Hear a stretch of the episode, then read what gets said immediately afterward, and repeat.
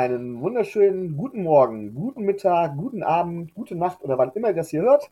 Mein Name ist Micho und ihr hört den Dolphins Drive. Und ich sage es immer wieder, wenn ihr die Begrüßung von mir hört, dann heißt das, dass Rico nicht da ist. So. Aber wie so oft sage ich Hallo Tobi. Moin, ich bin immer da. Also, genau, du bist immer da. das, das ist auch gelogen. Ja, natürlich ist das gelogen, so kennt man dich. Natürlich. So, und ähm, Tobi, du hast einen Gast eingeladen. Ähm, wenn ich gehört habe, du hast, weil wir keinen Steelers-Fan hatten, einen absoluten Ravens-Fan eingeladen, richtig? Sascha heißt du, ne? Hallo Ravens-Fan Sascha.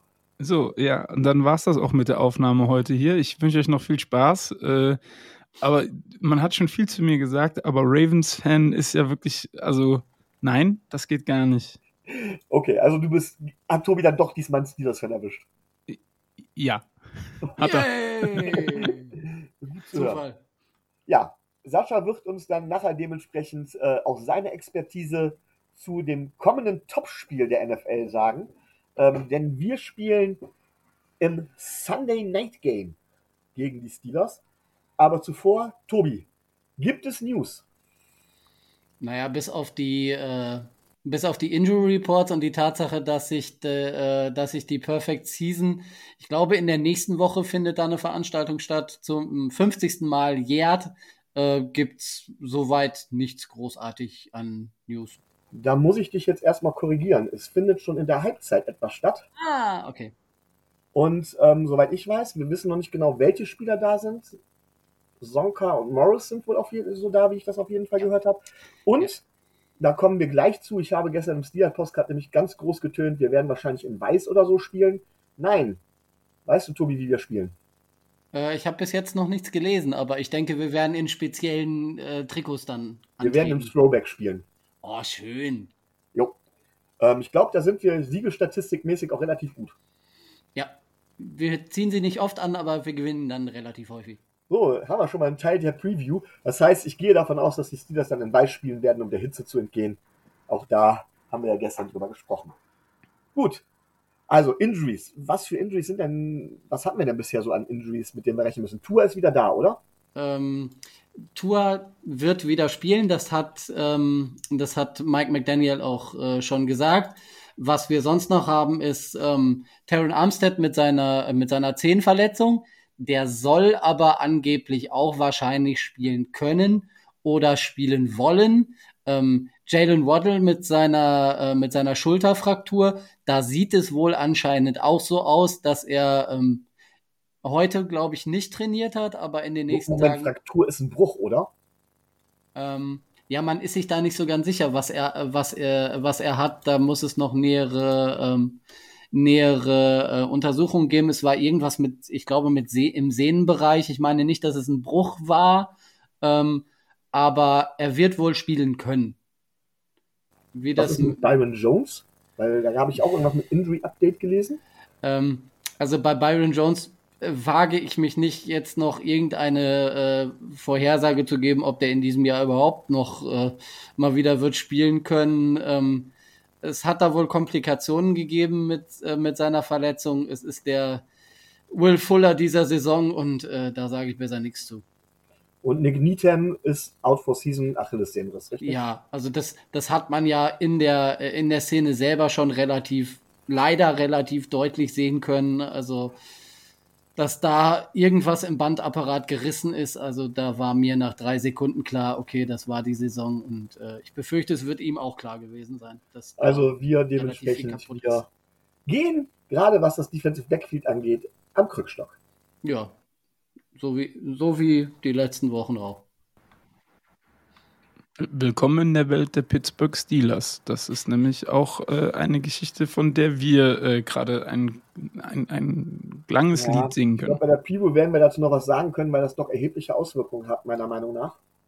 Ähm, dann gab es Gerüchte, Tobi, die ich gehört habe, dass die Dolphins aktiv Mike Gesicki shoppen würden. Naja, also ähm, er spielt in, er spielt halt unter dem Franchise-Tag. Ähm, er hat noch nicht so wirklich die Rolle bei uns im, im System gefunden. Er verdient relativ viel und ähm, wenn denn irgendeine Franchise einen äh, Receiving Tight sucht, der wenig bis schlecht blocken kann und bereit ist dafür ein gewisses, einen gewissen Value auf den Tisch zu legen, dann wird man sich mit der Franchise natürlich unterhalten. Aber das gilt zum Beispiel dann auch für solche Spieler wie äh, zum Beispiel Miles Gaskin, wenn dann, wenn da eine Franchise kommt und den richtigen Preis auf den Tisch legt, dann wird man sich darüber unterhalten. So, Sascha, Mike Sicki, der Name sagt dir bestimmt was, oder? Ja, also der war ja bis letzte Saison eigentlich ein ziemlich guter Passempfänger, oder? Wie wär's denn? Wäre der nicht was für euch? Nö. Wir haben Pat Fryermuth, wir haben Zach Gentry, das reicht ja, uns ihr könnt eigentlich. Ihn haben, zwei First-Round-Picks. ich muss dazu sagen, das hatten wir gestern auch. Äh, Verhandlungen sind hiermit eröffnet. Ja, ja. Um welchen Spieler ging es gestern nochmal? Ich weiß es gar nicht mehr. Was äh, Chase Claypool. Chase Claypool, ich genau. entscheiden konnte, äh, wen ich jetzt wirklich haben will, habe ich meinen Notre Dame Crush, Crush genommen. Zwei First Rounder ist er euch und mit Wide Receivern kennt ihr euch ja aus, wobei ich sage ganz wir ehrlich. tauschen Mike Gesicki gegen Chase Claypool. Äh, nein. Wollen wir auch zwei First Rounder? Wir nehmen Chase und ihr kriegt Mike. Ja, aber brauchen man wir musste- Chase Claypool? Chase Claypool ist günstiger noch auf dem Rookie-Vertrag und könnte rein theoretisch vom Buddy her auch Tight End spielen. Ja. Wäre wahrscheinlich auch ein besserer Blocker als Mike Gesicki. Schlechterer ist auch, ist auch schwer, glaube ich. Ich sag mal so, mit schlechten blockenden Tight Ends kennen wir uns aus, weil wir haben schließlich mal von Detroit Eric Ebron geholt und der Oh. hat auch, was das Blocking betrifft, überhaupt keine Ahnung, wie man das macht. Also von daher, Ja, okay. So viel zum Thema. Also ich, ich sehe schon, Mike Gesicki werden wir hier nicht zu wirklich, äh, zu einem wirklich guten Preis los. Gibt es sonst noch was, Tobi? Nichts, was äh, wirklich erwähnenswert wäre, nein. Was sagt denn der Gossip so Neues? Ja, ähm, Giselle lässt sich immer noch scheiden. Sie kann sich jetzt äh, wahlweise aussuchen, ob sie jetzt zu äh, Zach Wilson oder doch lieber zu Antonio Brown wechselt oder sich traden lässt, in Anführungszeichen. Aber mal im Ernst, ähm, sie hat letztens irgendwann ein Interview gegeben, wo sie sagte, dass sie nicht so ganz glücklich wäre über die Entscheidung ihres äh, Noch-Mannes, weiter Football zu spielen. Sie hätte ihn lieber gerne zu Hause bei den Kindern statt äh, mit, mit seinem Footballverein in der Weltgeschichte äh, rumgondeln. Also ich denke, dass es da äh, zwischenmenschlich dann inzwischen so weit aussieht, dass sie wohl ähm, die Scheidung in dem Sinne eingereicht hat, dass da momentan die Scheidungspapiere äh, vorbereitet werden und dass das in nächster Zeit dann so weit kommt, dass die halt die, die Sachen austauschen, äh, dass dann da das äh, Geschacher losgeht, wer jetzt wem was bezahlen muss und äh, wo die, was mit den Kindern ist und so, aber so.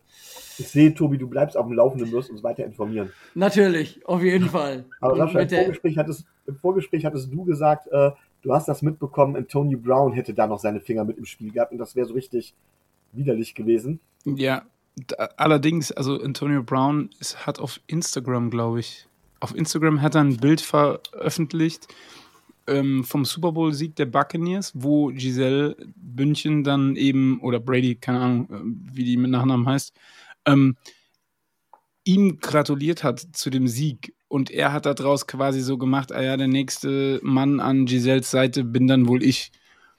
Und ich meine, man muss sich ja wirklich, und das sage ich jetzt wirklich vollkommen im Ernst, um die mentale Gesundheit des Antonio Brown schon länger Gedanken machen. Und meiner Meinung nach müsste man ihn auch vielleicht ein Stück weit vor sich selber schützen. Aber das hatte schon so einen echten negativen Touch. Aber es gibt auch dieses, es gibt, kennt ihr dieses Kinderbuch Daddy, Daddy Does Not Live Here Any Longer oder irgendwie sowas? Und da Ja. haben sie jetzt auch draus gemacht. Quasi Tom Brady steht vor dem Haus, die Kinder und Giselle verabschieden ihn und im Fenster unten rechts sitzt Antonio Brown quasi schon als Nachfolger von Brady. Fand ich jetzt, das fand ich tatsächlich dann wieder ein Stück weit witzig, aber an sich muss man halt Antonio Brown, ja, glaube ich, darf man nicht mehr allzu ernst nehmen. Ja gut, da habt ihr Erfahrung mit Antonio Brown, war hier schon öfters Thema.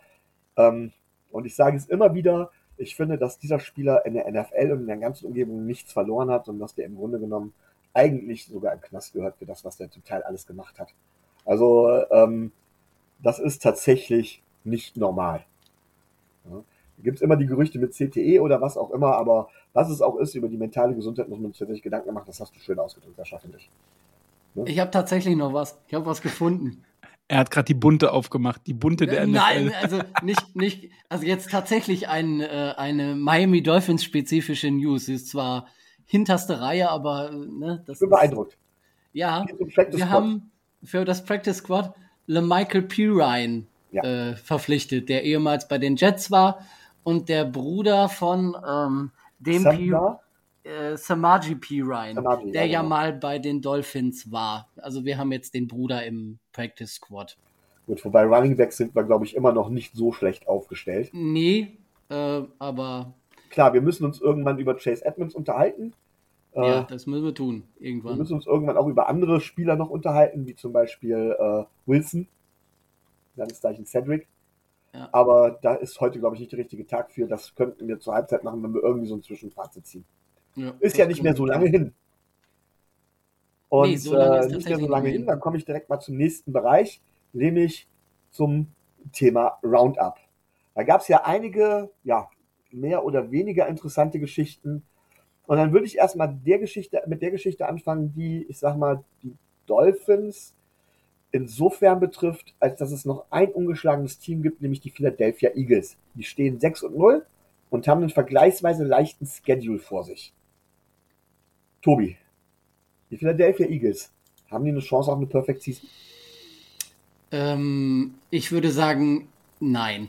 Das, äh, das haben sie nicht weil sie ein, noch einige äh, noch einige Spiele vor der Brust haben, wo ich sage, ähm, die werden sie wahrscheinlich nicht gewinnen. Es war äh, auch nicht so, dass sie in den äh, dass sie in den Spielen, die sie gemacht haben, in den sechs, so wahnsinnig äh, überzeugt hätten. Also so kann man das kann man das nicht sagen. Also sie sind nicht das Überteam.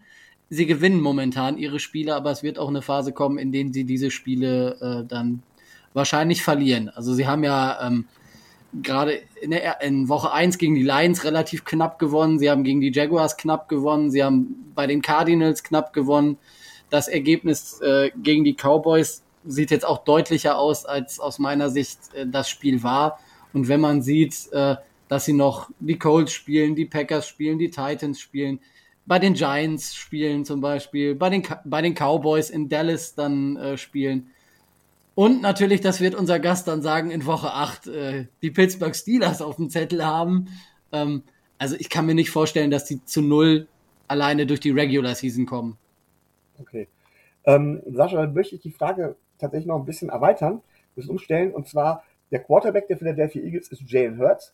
Seines Zeichens damals Stammquarterback gewesen bei Alabama, bis er in einem äh, äh, Playoff oder sogar in dem Meisterschaftsspiel zur Halbzeit quasi gebencht wurde. Und für ihn kam rein Tua. Tua wurde dann sukzessive im nächsten Jahr Starter und Jalen Hurts ist gewechselt. Ist er nach Ohio gewechselt? Ich weiß es gar nicht mehr genau. Ähm, Ohio oder Oklahoma? Ich bin mir nicht ganz sicher. Ich glaube, glaub, Oklahoma war es. Es müsste Oklahoma sein. Ja, der wüsste es automatisch. Ja. War da Starter. Und jetzt würde ich gern mal hören von einem, ja, äh, von einem Außenstehenden so betrachtet. Wenn du die Wahl hättest, du müsstest dich für einen der beiden entscheiden, wäre es Jalen Hurts oder wäre es Tua Tagovailoa, den du nehmen würdest, Sascha? Boah. Bitte mit Begründung natürlich. Also, wir haben ja gestern auch darüber gesprochen ein bisschen und ich will jetzt nicht auf dieser Verletzungsnummer rumreiten, aber das gibt mir gerade extrem große Fragezeichen, was Tuas Halbwertszeit in der NFL betrifft, tatsächlich. Ähm, Jalen Hurts hat für mich allerdings auch jetzt nicht unbedingt so viel gezeigt, dass ich da Feuer und Flamme wäre, Jalen Hurts zu nehmen.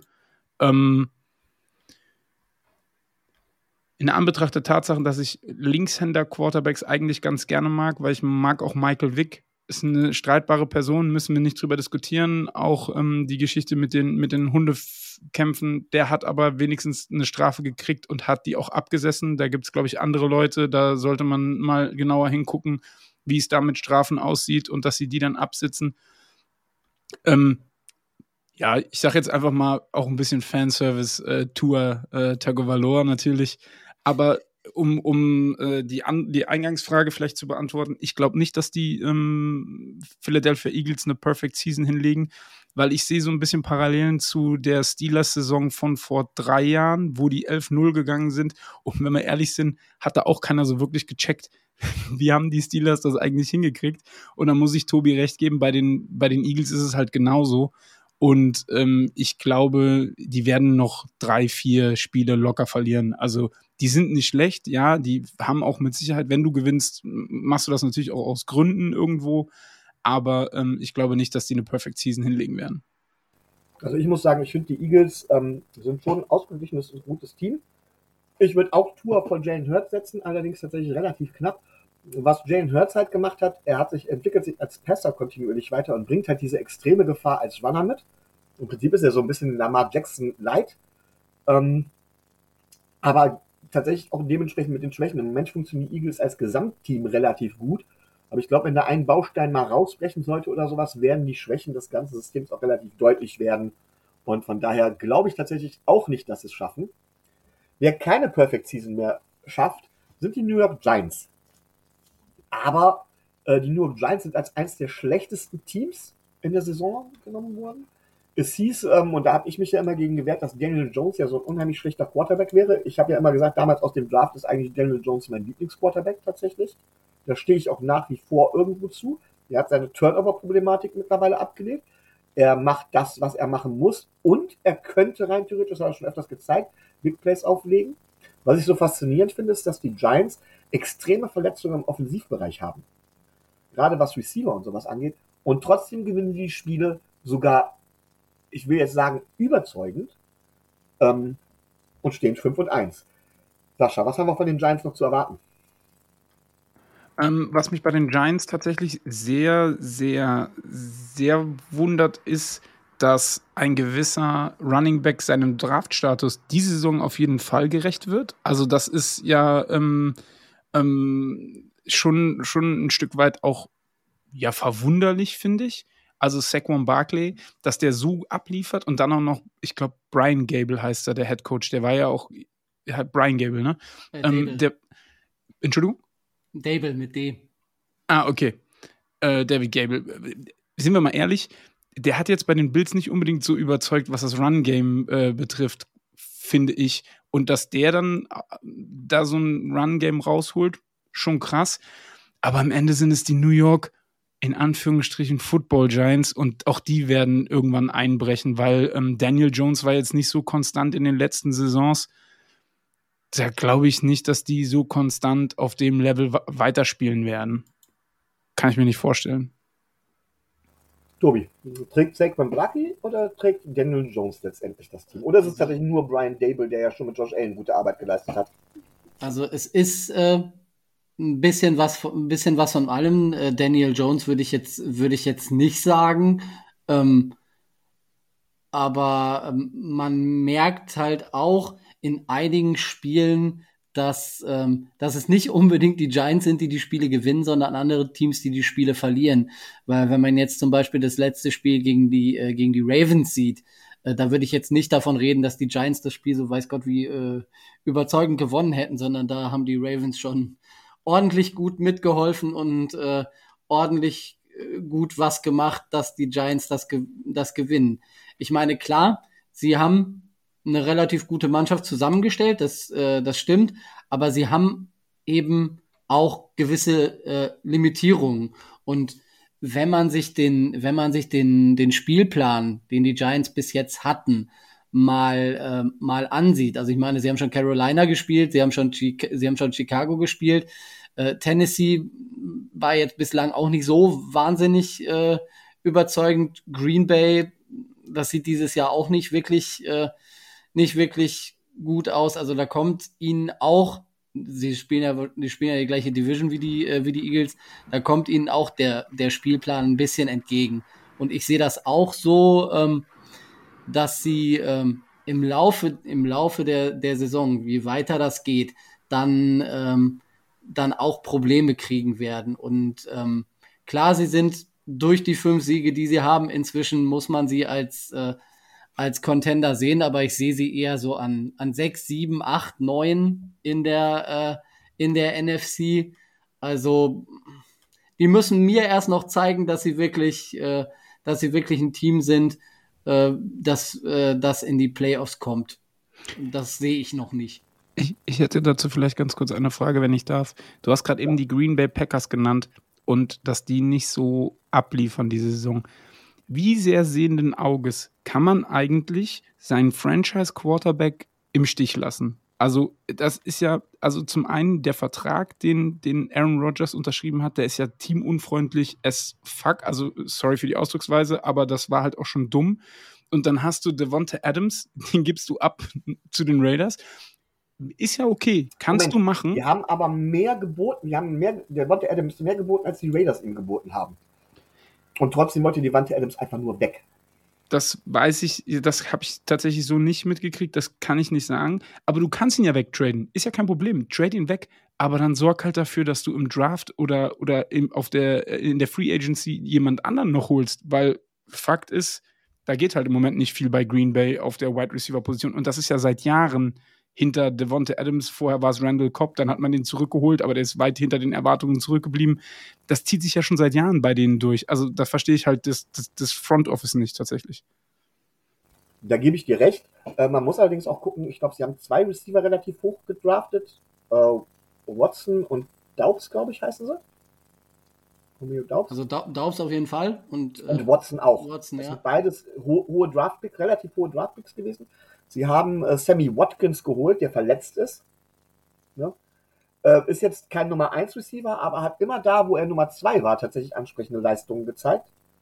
Ähm, das heißt, sie haben es versucht, aber irgendwie scheint mir das System einfach nicht zu funktionieren. Hinten und vorne nicht. Und ähm, Aaron Rodgers ist keiner, der sich, wenn irgendwas nicht klappt, damit zufrieden gibt und erstmal in Ruhe weiterarbeitet, sondern äh, der ist pissed as, pissed as fuck, um es mal so zu sagen.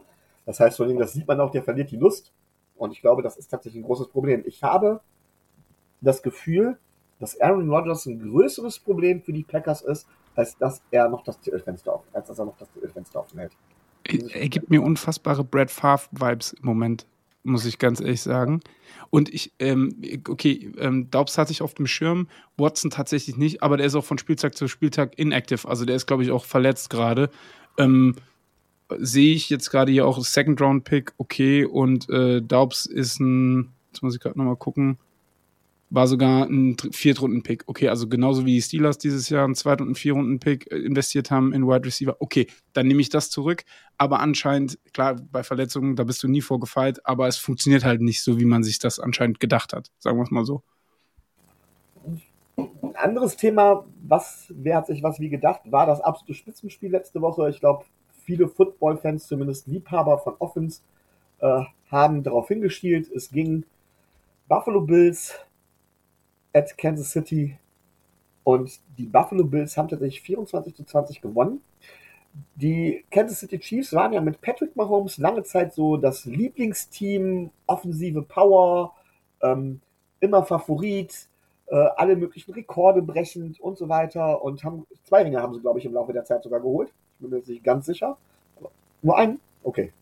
Sascha, Sascha korrigiert mich gerade. Ich bin mir nicht sicher. Es stand auf jeden Fall öfters im Super Bowl und beziehungsweise in, in, in den, in, in den, ähm, in den Championship Games.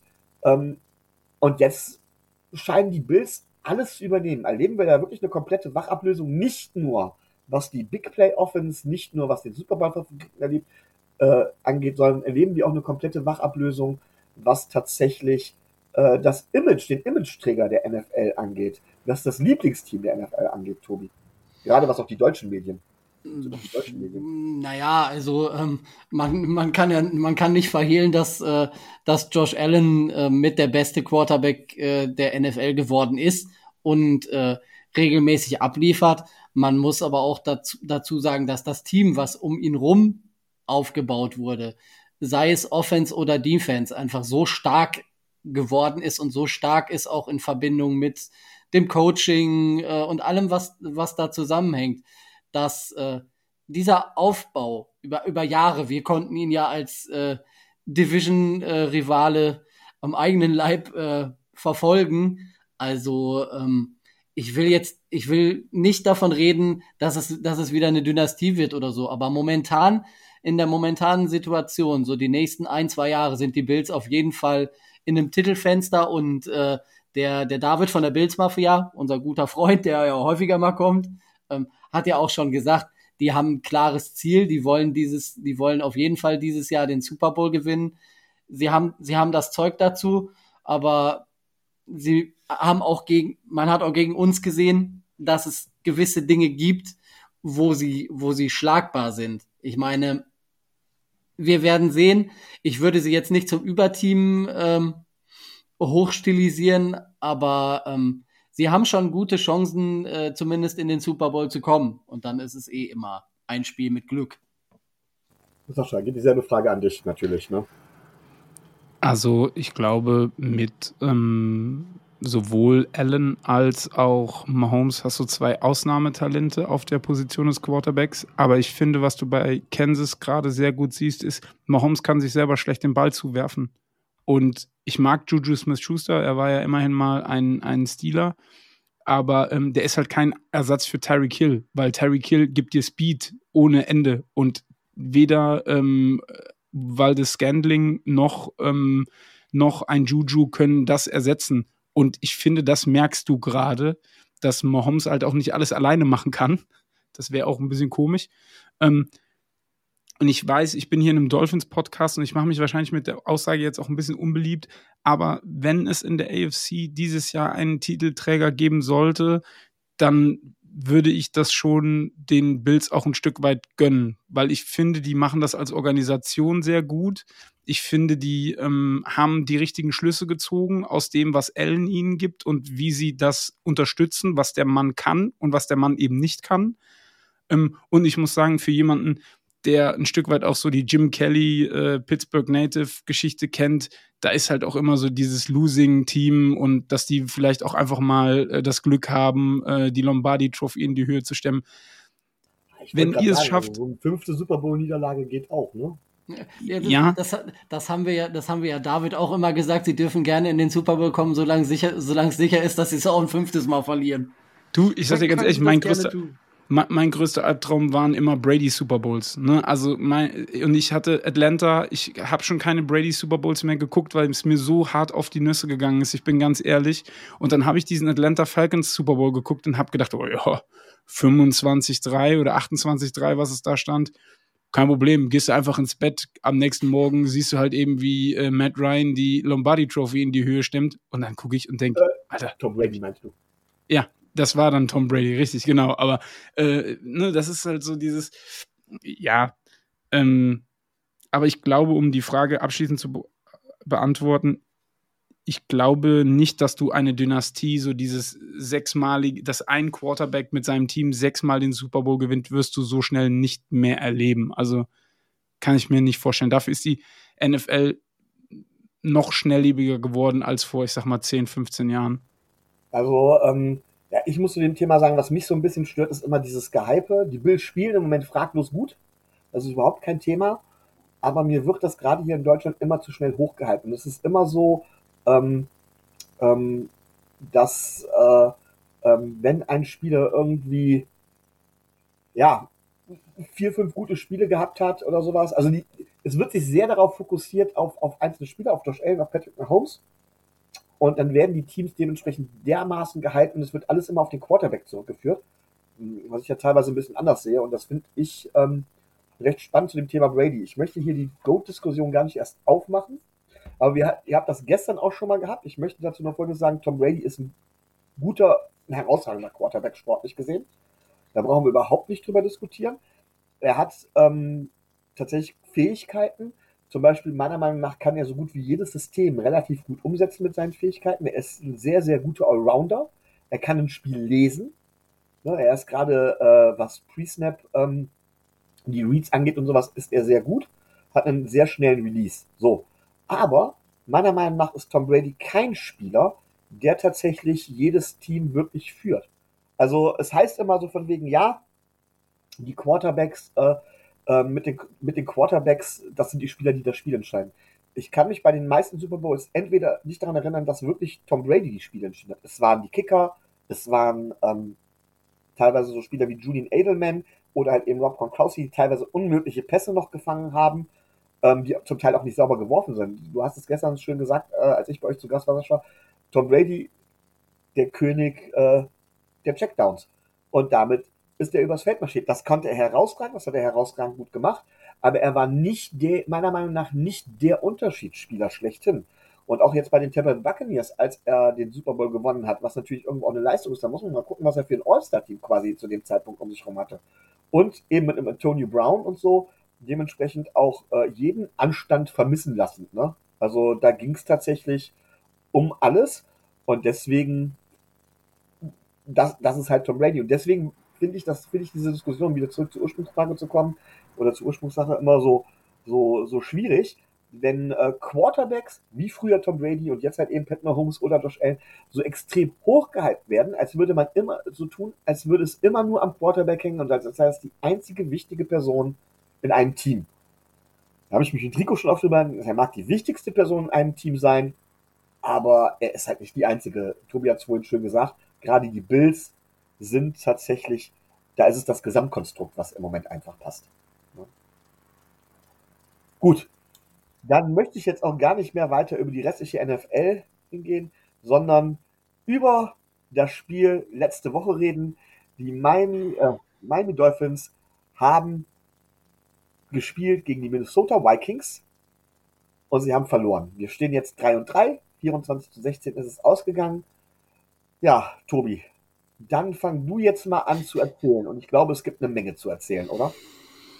Ja, also ich bin nach dem Spiel einfach nur frustriert, weil es nicht so war, dass jetzt die Vikings großartig gewonnen hätten, sondern die Dolphins haben sich in meiner Hinsicht zu weiten Teilen selber geschlagen. Wir haben, wir haben vor dem Spiel haben wir gesagt, die Defense braucht einen sehr guten Tag. Das hatte sie. Die Defense hat in weiten Teilen des Spiels ähm, die Waffen der Vikings aus dem Spiel genommen. Ähm, es gibt, äh, gab leider zwei Big Plays, die wir abgegeben haben, eins von Jefferson und ein großer Run von, äh, von Cook, wo ich vor dem Spiel gesagt habe, ja, das weiteste, das längste, was der dieses Jahr gemacht hat, sind 17 Yards, da musst du dir keine Sorgen machen. Ja, Bums, äh, macht er natürlich gegen die Dolphins, nutzt da eine Riesenlücke aus, aber die Dolphins haben sich durch selbstverschuldete Turnover. Da muss ich leider Jalen Waddle äh, in die Kritik voll mit einschließen. Ähm, selbst geschlagen durch Strafen, durch ähm, teilweise auch äh, etwas Pech. Ähm, die Vikings haben die Chancen, die, die paar, die sie von uns bekommen haben, und es waren ja nicht viele, wirklich dann auch äh, gut und angemessen genutzt. Das, was wir nicht getan haben. Und äh, es ist einfach, äh, es war traurig, es war frustrierend, weil du, ich will jetzt nicht sagen, du darfst dieses Spiel nicht verlieren, aber eigentlich kannst du dieses Spiel locker gewinnen. Wie gesagt, weil ähm, die Defense abgeliefert hat, der Druck auf Kirk Cousins da war, die Coverage äh, der, der hochgelobten äh, Offense der Vikings war gut. Nur wir haben es offensiv erstens nicht hinbekommen, ähm, aus dem, was wir gemacht haben, ähm, auch Punkte aufs Board zu kriegen. Und zweitens haben wir es jetzt zum vierten, zum, im vierten Spiel in Folge nicht geschafft, mit dem Starting Quarterback auch mal ein Spiel fertig zu kriegen. Also, ich habe auch Mitte der zweiten Halbzeit schon gesagt, wenn wir dieses Spiel mit Skylar Thompson gespielt hätten, wir hätten es gewonnen. Also Teddy Bridgewater, so ein guter Backup, wie er nun mal ist, aber ähm, er war nicht das Problem, aber er war auch Teil des, Teil des Problems, weil er hat mir in einigen Situationen nicht wirklich gut gefallen. Und klar, wenn du, wenn du in einem Drive fünf Strafen kassierst, und regelmäßig immer wieder 10 bis 15 Yards nach hinten gehst, dann immer wieder nach vorne kommst, dann aber da keine Punkte aufs Board kriegst, dann musst du dich hinterher auch nicht wundern, wenn du dieses Spiel verlierst. Also es war teilweise an, an Slapstick und an, äh, an eigener Blödheit, sorry, wenn ich das so deutlich sagen muss, nicht zu überbieten. So, ähm, ja, ich habe äh, kann vieles von hier unterschreiben, was du sagst. Strafen waren ein ganz großes Problem. Zehn Penalties für 97 Yards? Um Gottes Willen. Also da kann man natürlich nicht viel machen. Ähm, ich möchte diesmal mit dem Positiven anfangen. Nämlich unsere Defense hat einen kräftigen Schritt nach vorne gemacht. Gerade unsere Defensive Line, da sieht man, wie wichtig tatsächlich ähm, Raquan Davis ist, der ja auch jetzt gespielt hat.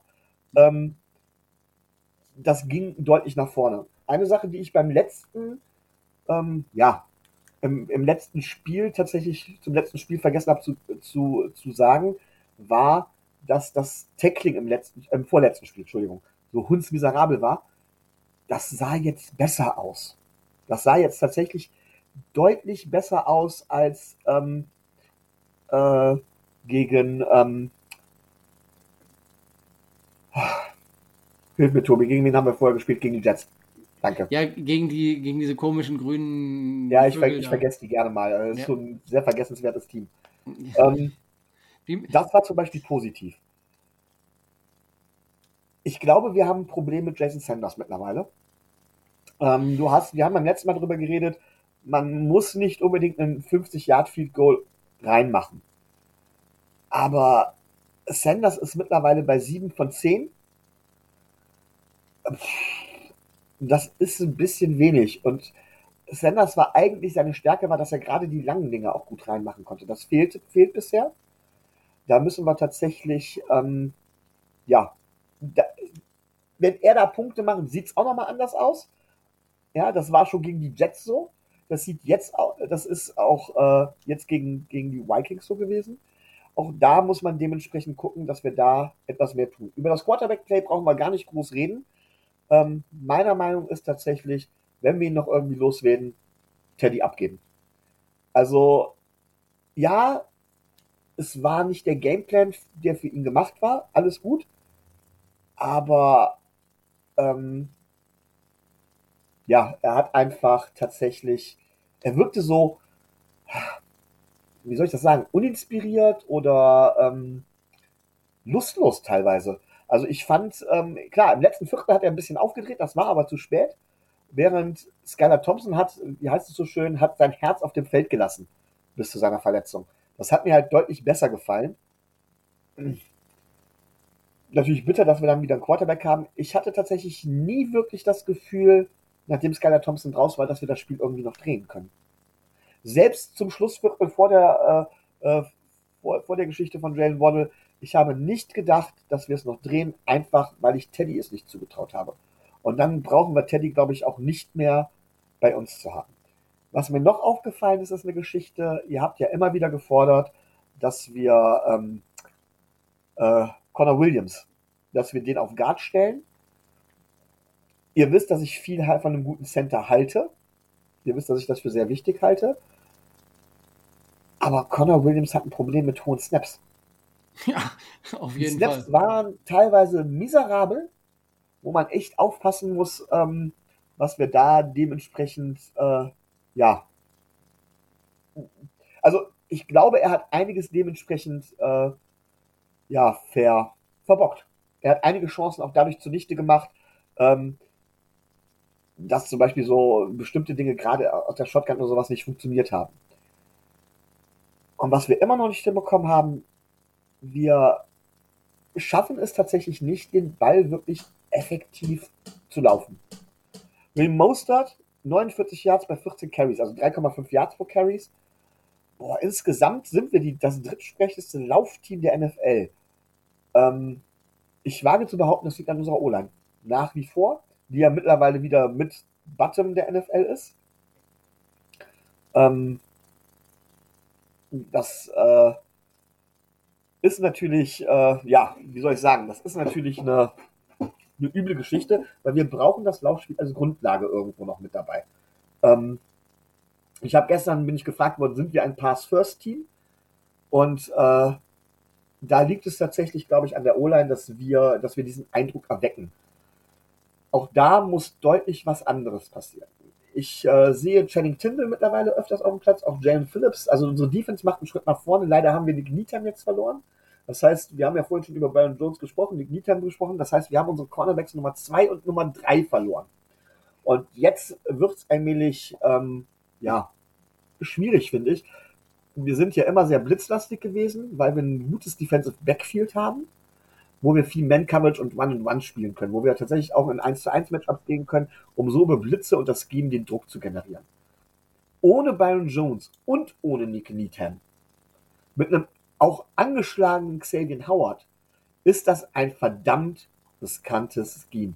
Unsere Defense Line muss einfach einen Schritt nach vorne machen. Wir müssen einfach mit dem Foreman Rush weiterkommen. Das war schon besser gegen die Vikings, aber ich sehe da immer noch eine Gefahr mit bei. Also da müssen wir meiner Meinung nach noch ein bisschen was dran ändern.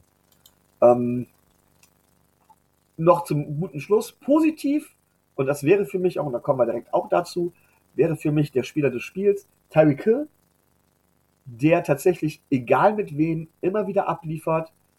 12 Receptions, 177 Yards bei 15 Targets, also finde ich schon, ist schon aller Rede wert. Mike Gesicki hat jetzt endlich zwei Touchdowns gemacht. Neun, bei, bei sieben Targets, sechs Receptions, sechs Receptions, Entschuldigung, und 69 Yards. Also, ähm, das geht schon in die richtige Richtung. Aber es fehlt halt so ein bisschen das Laufspiel dabei. Und da, wie gesagt, Chase Edmonds, da müssen wir drüber reden. Zwei Carries für drei Yards. Für wie viel kriegt er? Sechs Millionen, Tobi? Hm, ich glaube 5,9, wenn wenn ich das richtig im Kopf habe. Müsste ich nochmal nachgucken. Ist natürlich nicht das, was wir hören wollen. Ähm, Tobi, möchtest du da noch was ergänzen? Hm, also, ich würde, äh, die, die, die Turnover, das war übermotiviert. Das war einfach übermotiviert. Ne? Also der, gut, der Pass, der Pass ist nicht gut auf, auf Waddle, aber den kann man natürlich auch festhalten. Und der Fumble, der ist einfach nur absolut übermotiviert. Und ich denke, dass es da so, dass es da so ein bisschen dran hakt, dass es das, das äh, so ein bisschen ähm, das Problem, Problem war, an der einen oder anderen Stelle wollten wir es einfach dann auch zu viel und wollten es dann auch zwingen.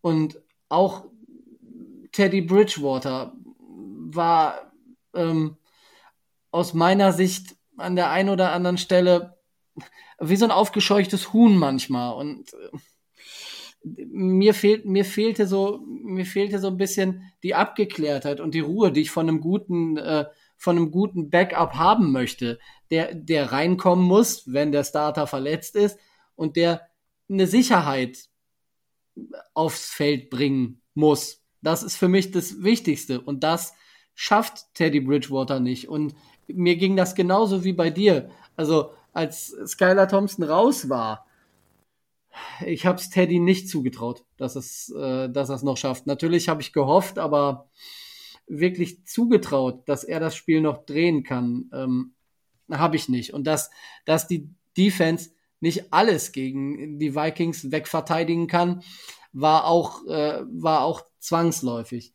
Es hat mir, ähm, es hat mir leid getan für Skylar Thompson, weil das hat, wie du schon sagst, das hat echt gut ausgesehen, bis er dann mit der Hand in, bei einem Passversuch ins Gesichtsgitter des Gegners gekommen ist und sich dann da irgendwas an der Hand getan hat. Das sah gut aus. Klar, man hat in der O-Line gemerkt, dass Terran Armstead fehlt und äh, die Snaps, das zieht sich durch die gesamte Vorbereitung. Das war ja bei Connor Williams schon vor vier Monaten Thema und es war schon vor vier Monaten das Problem. Und wir haben schon vor einem halben Jahr gesagt, stell doch einfach Michael Dieter auf Center und lass den Top Ten Guard, der bei Dallas war, doch einfach Guard spielen.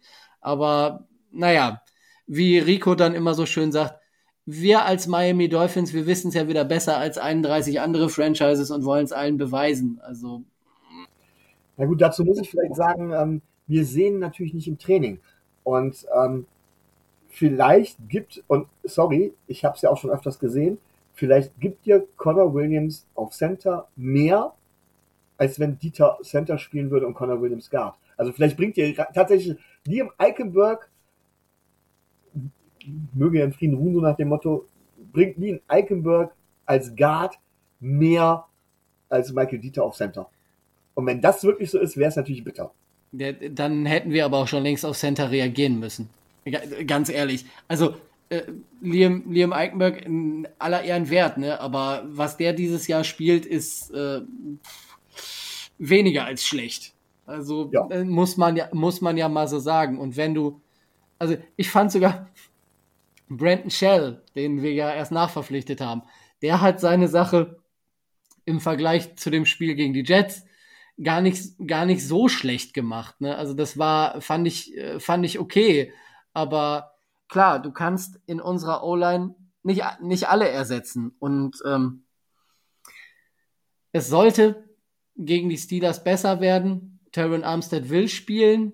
Ähm, Austin Jackson kommt zurück und äh, ganz kurz, warum wir lachen. Äh, wir nehmen mit Video auf, weil Rico ja nicht da ist, weil Rico darf ja nicht wissen, wie ich aussehe.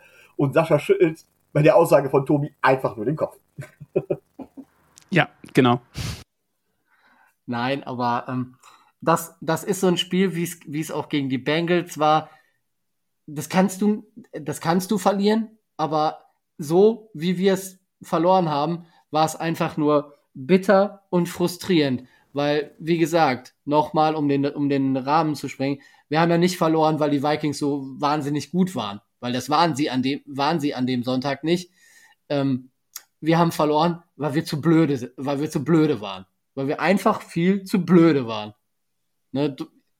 Durch, durch Strafen, durch, durch äh, selbst, selbst, selbst verursachte äh, Turnover, die einfach alles gekillt haben, was man sich vorher aufgebaut hat. Ich glaube, wir haben, äh, wir haben, glaube ich, wenn man auf den, äh, auf den Statistikbogen guckt, ich meine sogar, wir hätten mehr Yards gemacht als die, äh, als, als die Vikings. Ähm, wir haben die zu, ich glaube, acht äh, Three and Outs äh, hin, hinbekommen und ähm, Kirk Cousins macht, macht ein okay Spiel, aber wir kriegen es einfach nicht geschissen, ähm, dieses Spiel zu gewinnen, weil wir die Chancen, die wir haben, nicht konsequent nutzen können. Und das ist einfach nur frustrierend. Ja, was mir in dem Zusammenhang wieder auffällt, ist, ist genau dasselbe wie gegen die Probleme wie gegen die Bengals, das ist genau dasselbe Problem wie gegen die Jets.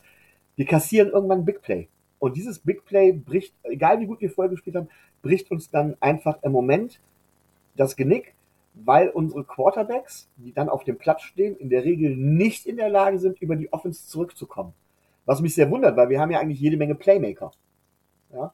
Also es ist ja nicht so von wegen, dass wir einfach nur, ähm, auch gegen die Jets letztendlich, dass wir tatsächlich äh, einfach nur äh, äh, grottenschlecht spielen, sondern wir kassieren ein Big Play, daraufhin Punkte und müssen dann, weil wir es einfach nicht hinbekommen, offensiv mit den Backups dagegen zu halten, äh, quasi noch riskanter spielen und dann brechen halt die Dämme.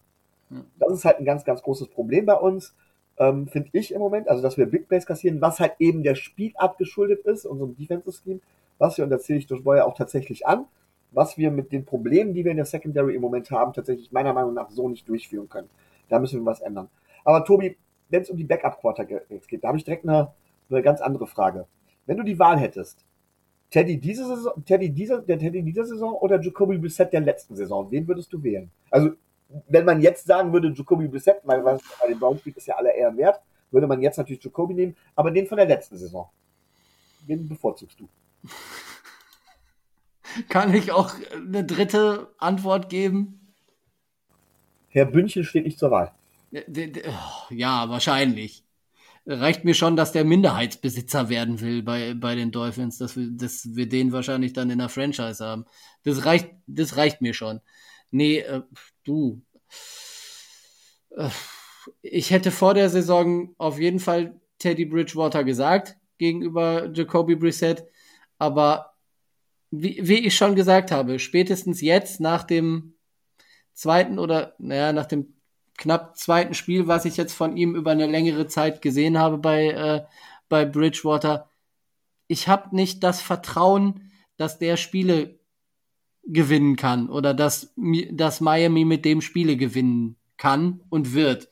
Deswegen äh, würde ich schon alleine aus dem Grund äh, Jacoby Brissett sagen. Wenn, also wenn ich das schon so sehe und ich habe das Vertrauen nicht, was sollen denn die Spieler dann sagen? Also ich fand, ich fand auch, das hat man, hat man so ein bisschen, bisschen gesehen. Der hat sich dann in manchen Situationen falsch rumgedreht, statt, äh, statt aus dem Sack raus in den Sack rein und es waren dann bei mir immer so Kleinigkeiten, wo ich gedacht habe, nee, das, äh, das wird bei dem heute nichts. Ja, und es ist ja auch nichts geworden, das muss man auch mal ganz klar sagen. Naja, wenn man nur alleine auf den, auf den Zahlenzettel äh, äh, guckt, ne? Also, ich meine, er hat ja ne, 329 Yards und zwei Touchdowns geworfen, aber ich hatte, ich hatte nicht das Gefühl, dass Teddy Bridgewater uns das Spiel dreht und dass Teddy Bridgewater uns das Spiel gewinnen kann. Aber mit zwei positiven Dingen würde ich da dementsprechend gerne ändern. Du sprichst es gerade an mit den zwei Touchdowns. Ähm, was ich nach wie vor sehe, ist, was für ein hervorragender Playcaller Mike McDaniel ist, der es tatsächlich dann geschafft hat, innerhalb kürzester Zeit sein System und seinen Playcall so umzustellen, dass auch Teddy Bridgewater in der Lage ist, da dementsprechend ein Spiel zu machen. Deswegen hat ja auch Mike Gesicki äh, da dementsprechend dann wieder agiert, was ich super gut finde, denn das zeigt, dass Mike McDaniel nicht stur an einem Scheme hängt, ähm, sondern tatsächlich auch variabel ist und auf die Situation reagieren kann. Und das zweite Positive, mit dem ich gerne enden möchte, ist eine Frage an dich, Tobi. Wer ist dein Spieler des Spiels? Das ist eine, das ist eine verdammt gute Frage. Also ich, äh, naja gut, du hast, äh, du hast äh, Tyreek, Tyreek Hill schon genannt. Also der geht mit, der gerät mit Krämpfen vom Platz runter, kriegt wahrscheinlich äh, in der Kabine Elektrolyte, kommt wieder und äh, spielt, spielt weiter so, als äh, wäre nie, wäre nie weg gewesen. Also das war schon, war schon beeindruckend, aber ähm, ich würde tatsächlich, ähm, ich würde tatsächlich ähm, auch wegen seiner wegen seiner Präsenz in der Line, das hast du ja angedeutet. Ich bin so ein bisschen ähm, Raquan Davis Fan und ich finde, ähm, er als Stellvertreter für die gesamte D-Line, die ja einen sehr guten Job gemacht hat, ähm, würde ich ihn nennen. Gut. Und dann kommen wir direkt mal, haben wir das Spiel von letzter Woche abgehakt, es sei denn, Tobi, du möchtest noch irgendwas sagen. Nee, ich glaube, ich habe äh, schon genug gesagt, habe mich genug darüber aufgeregt und mich darüber frustriert, dass wir dieses Spiel verloren haben. Dann kommen wir jetzt zum Spiel der nächsten Woche. Wie gesagt, Sunday Night Game, das Top Game der nächsten Woche. Wir spielen gegen die Pittsburgh Steelers. Ähm, Im Rahmen, ich habe es ja schon gesagt, es wird wohl in der Halbzeit etwas geben zum Rahmen des, äh, des 50-jährigen Bestehens der einzigen Perfect Season, die es jemals im amerikanischen Profisport gab. Ähm, es werden Spieler anwesend sein, wir werden in Throwback spielen. Das weiß ich auf jeden Fall schon mal. Aber wir haben ja, es geht nicht nur darum, sondern wir haben auch einen Gegner. der Gegner ja. heißt Pittsburgh Steelers. Wir haben einen heißt, heißt der, da. Heißt der tatsächlich Pittsburgh Steelers? Ich habe es gehört. Also man munkelt. Ich bin mir nicht ganz sicher. Ja, ich habe äh, momentan einen anderen Eindruck gerade. Sascha ist der Experte. Der ist da. Jetzt, jetzt bin ich, Entschuldigung, Entschuldigung, ganz kurz, wenn ich da eingreife, aber das würde mich jetzt dann doch interessieren. Was hast du denn eigentlich für einen Eindruck, was es ist, Tobi? Es ist, äh, es ist das große Revenge, das große Revenge-Game und äh, alle gegen Brian Flores so ungefähr. Also es, es so. wird mir zu sehr auf den, auf den, auf dieses es ist ja kein Duell, es wird mir zu sehr darauf fokussiert, dass äh, bei euch unser Ex-Coach an der Seitenlinie mitsteht. Also das wird mir zu sehr aufgebauscht alles. Also ich habe es gestern im Steelcast bewusst weggelassen. Ähm, ich, äh, da werden wir mit Sicherheit gleich nochmal drauf kommen. Aber erstmal würde ich Sascha darum bitten, Sascha, dann stell doch mal deine, äh, ja, deine Franchise mal vor. Wie war denn so die Offseason? Wie ist der bisherige Saisonverlauf? Vielleicht kannst du das ja mal kurz zusammenfassen für uns. Also ähm, ich glaube, die größte Veränderung, die man durchgemacht hat, aber das weiß ja eigentlich auch jeder, ist, dass Ben Roethlisberger ähm, die Cleats an den Nagel gehangen hat. Ähm, manche sagen zu spät, manche sagen jetzt vielleicht dann doch eine Saison zu früh, nachdem man äh, Kenny Pickett gedraftet hat, wo wir dann auch direkt beim Draft sind. Ähm, an 20. Position hat man Kenny Pickett gedraftet, einen ähm, Quarterback aus äh, Pittsburgh, also der University of Pittsburgh ja, da sind viele auch sich nicht so einig, ob der Homer-Pick am Ende so gut ist, aber man wollte sich vielleicht auch nicht Dan Marino 2.0 durch die Finger gehen lassen, wobei da natürlich sehr, sehr viel Wasser den Allegheny runterläuft, äh, noch bevor man das in irgendeiner Art und Weise auch nur ansatzweise behaupten kann. Man hat aber auch Mitch Trubisky ähm, in der Free Agency ver äh, verpflichtet, für zwei Jahre 14 Millionen und ähm, hat noch so ein, zwei Acquisitions gemacht mit äh, Marvin Leal, einem Defensive End und mit ähm, George Pickens in der zweiten Runde, ähm, einem Wide Receiver, der meiner Meinung nach extrem tief gefallen ist aufgrund von äh, Character Concerns und auch weil er sich letztes Jahr, glaube ich, das Kreuzband gerissen hat, der aber meiner Meinung nach ein absolutes First-Round-Talent ist und das sieht man auch bei den Catches, die er teilweise bei den Steelers hinlegt. Ja, und die Saison bisher war scheiße. Also ich denke mal, das kann man so ziemlich zusammenfassen. Nach einem krassen Sieg gegen die Bengals in Week 1, ähm, wo es wirklich, also gefühlt war das kompletter Slapstick. Du darfst bei fünf Turnovern eigentlich das Ding nicht mehr in die Overtime gehen lassen und dann ähm, ist in der Overtime geht der Ball dann noch vier, fünf Mal hin und her. Das gewinnen die Steelers dann. Dann gibt's vier Niederlagen die darin gegipfelt ist, dass man mit Trubisky dann in der Halbzeit gebencht hat gegen die Jets, dann führt man 2010 gegen die Jets und verliert trotzdem noch, weil, keine Ahnung, weil die Defense auf einmal keine Lust mehr hatte mitzuspielen. Gut, dann ist natürlich auch das Verletzungspech irgendwo in, in Pittsburgh, hat in Pittsburgh Einzug gehalten. Ähm, TJ Watt ist ähm, auf Injured Reserve. Man weiß nicht so wirklich, wie lange er ausfällt. Ähm, im Spiel gegen die Bengals in der Halbzeit, äh, nicht in der Halbzeit, im, in der Overtime hat er irgendwann gesagt, I think I tore my pack. Also er hat sich den Brustmuskel gerissen. Das hat sich aber wohl nicht in Gänze bewahrheitet.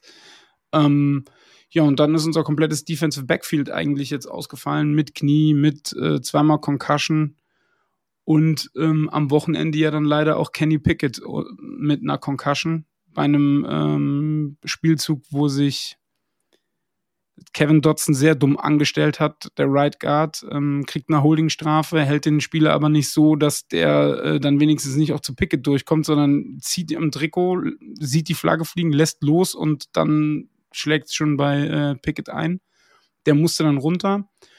Dann kam Trubisky wieder aufs Feld und eigentlich war uns schon klar, okay, wir stehen nach diesem Spieltag bei 1-5 ich weiß nicht, was die Trubisky ins Müsli gegeben haben und ich weiß auch nicht, was sie ihm an der Seitenlinie ge gesagt haben, aber der hat auf einmal ganz anders gespielt. Also der erste Drive war der Trubisky, den wir erwartet haben und danach hat der Typ aufgedreht. Es war ja schon krass zu sehen. Zwei Drives, neun von zwölf Pässen angebracht, ein Touchdown, ist dann auch selber gelaufen für First Downs. Also es war schon sehr gut. Aktuell sieht so aus, dass Kenny Pickett wohl am Wochenende spielen kann und er ist auch Quarterback Nummer eins. Das heißt also, es wird dann auch Kenny Pickett auf dem Feld stehen. Das vielleicht mal so als grober Abriss. Ja, kommen wir direkt, da möchte ich direkt zu einer Frage kommen, Tobi. Ich weiß, dass du da was zu sagen möchtest, ganz, ganz dringend. Ich glaube, es geht um einen Skandal oder sowas, wenn ich das irgendwie zwischendurch mal richtig mitbekommen habe. Kenny Pickett wird spielen. Dann sag mal was das, das Problem oder die Frage, die ich mir gestellt habe, war ein Tweet von, von Adam Schefter, ich glaube von gestern oder von vorgestern, der bei Mike Tomlin in der Pressekonferenz war, wo Mike Tomlin angeblich gesagt hat, äh, dass äh, Kenny Pickett in dieser Woche ohne Limitierung trainiert. Das ist wohl so, ja. Und du hast ja gesagt, er hat eine Concussion und ist im Concussion-Protokoll gelandet wie kann das gehen? Weil wir haben ja die Erfahrung mit Quarterbacks, die keine Concussion haben, aber trotzdem ins, Con ins Concussion-Protokoll kommen, weil der Spotter oben auf der Tribüne gesagt hat, ja, ja, der, der muss raus. Und äh, deswegen hat ja Teddy Bridgewater in der letzten Woche wenig bis gar nicht trainieren dürfen, weil er eben erst durch dieses äh, Concussion-Protokoll durch musste. Und Kenny Pickett, der ja offensichtlicherweise was hatte, Ne? Also der lag ja auch wirklich, oder was heißt der lag? Der saß ja auch auf dem, auf dem Boden, ist ja deswegen auch rausgegangen. Und wieso, wieso kann der dann ohne Einschränkung trainieren, wenn der doch offensichtlicherweise ähm, eine Gehirnerschütterung hatte?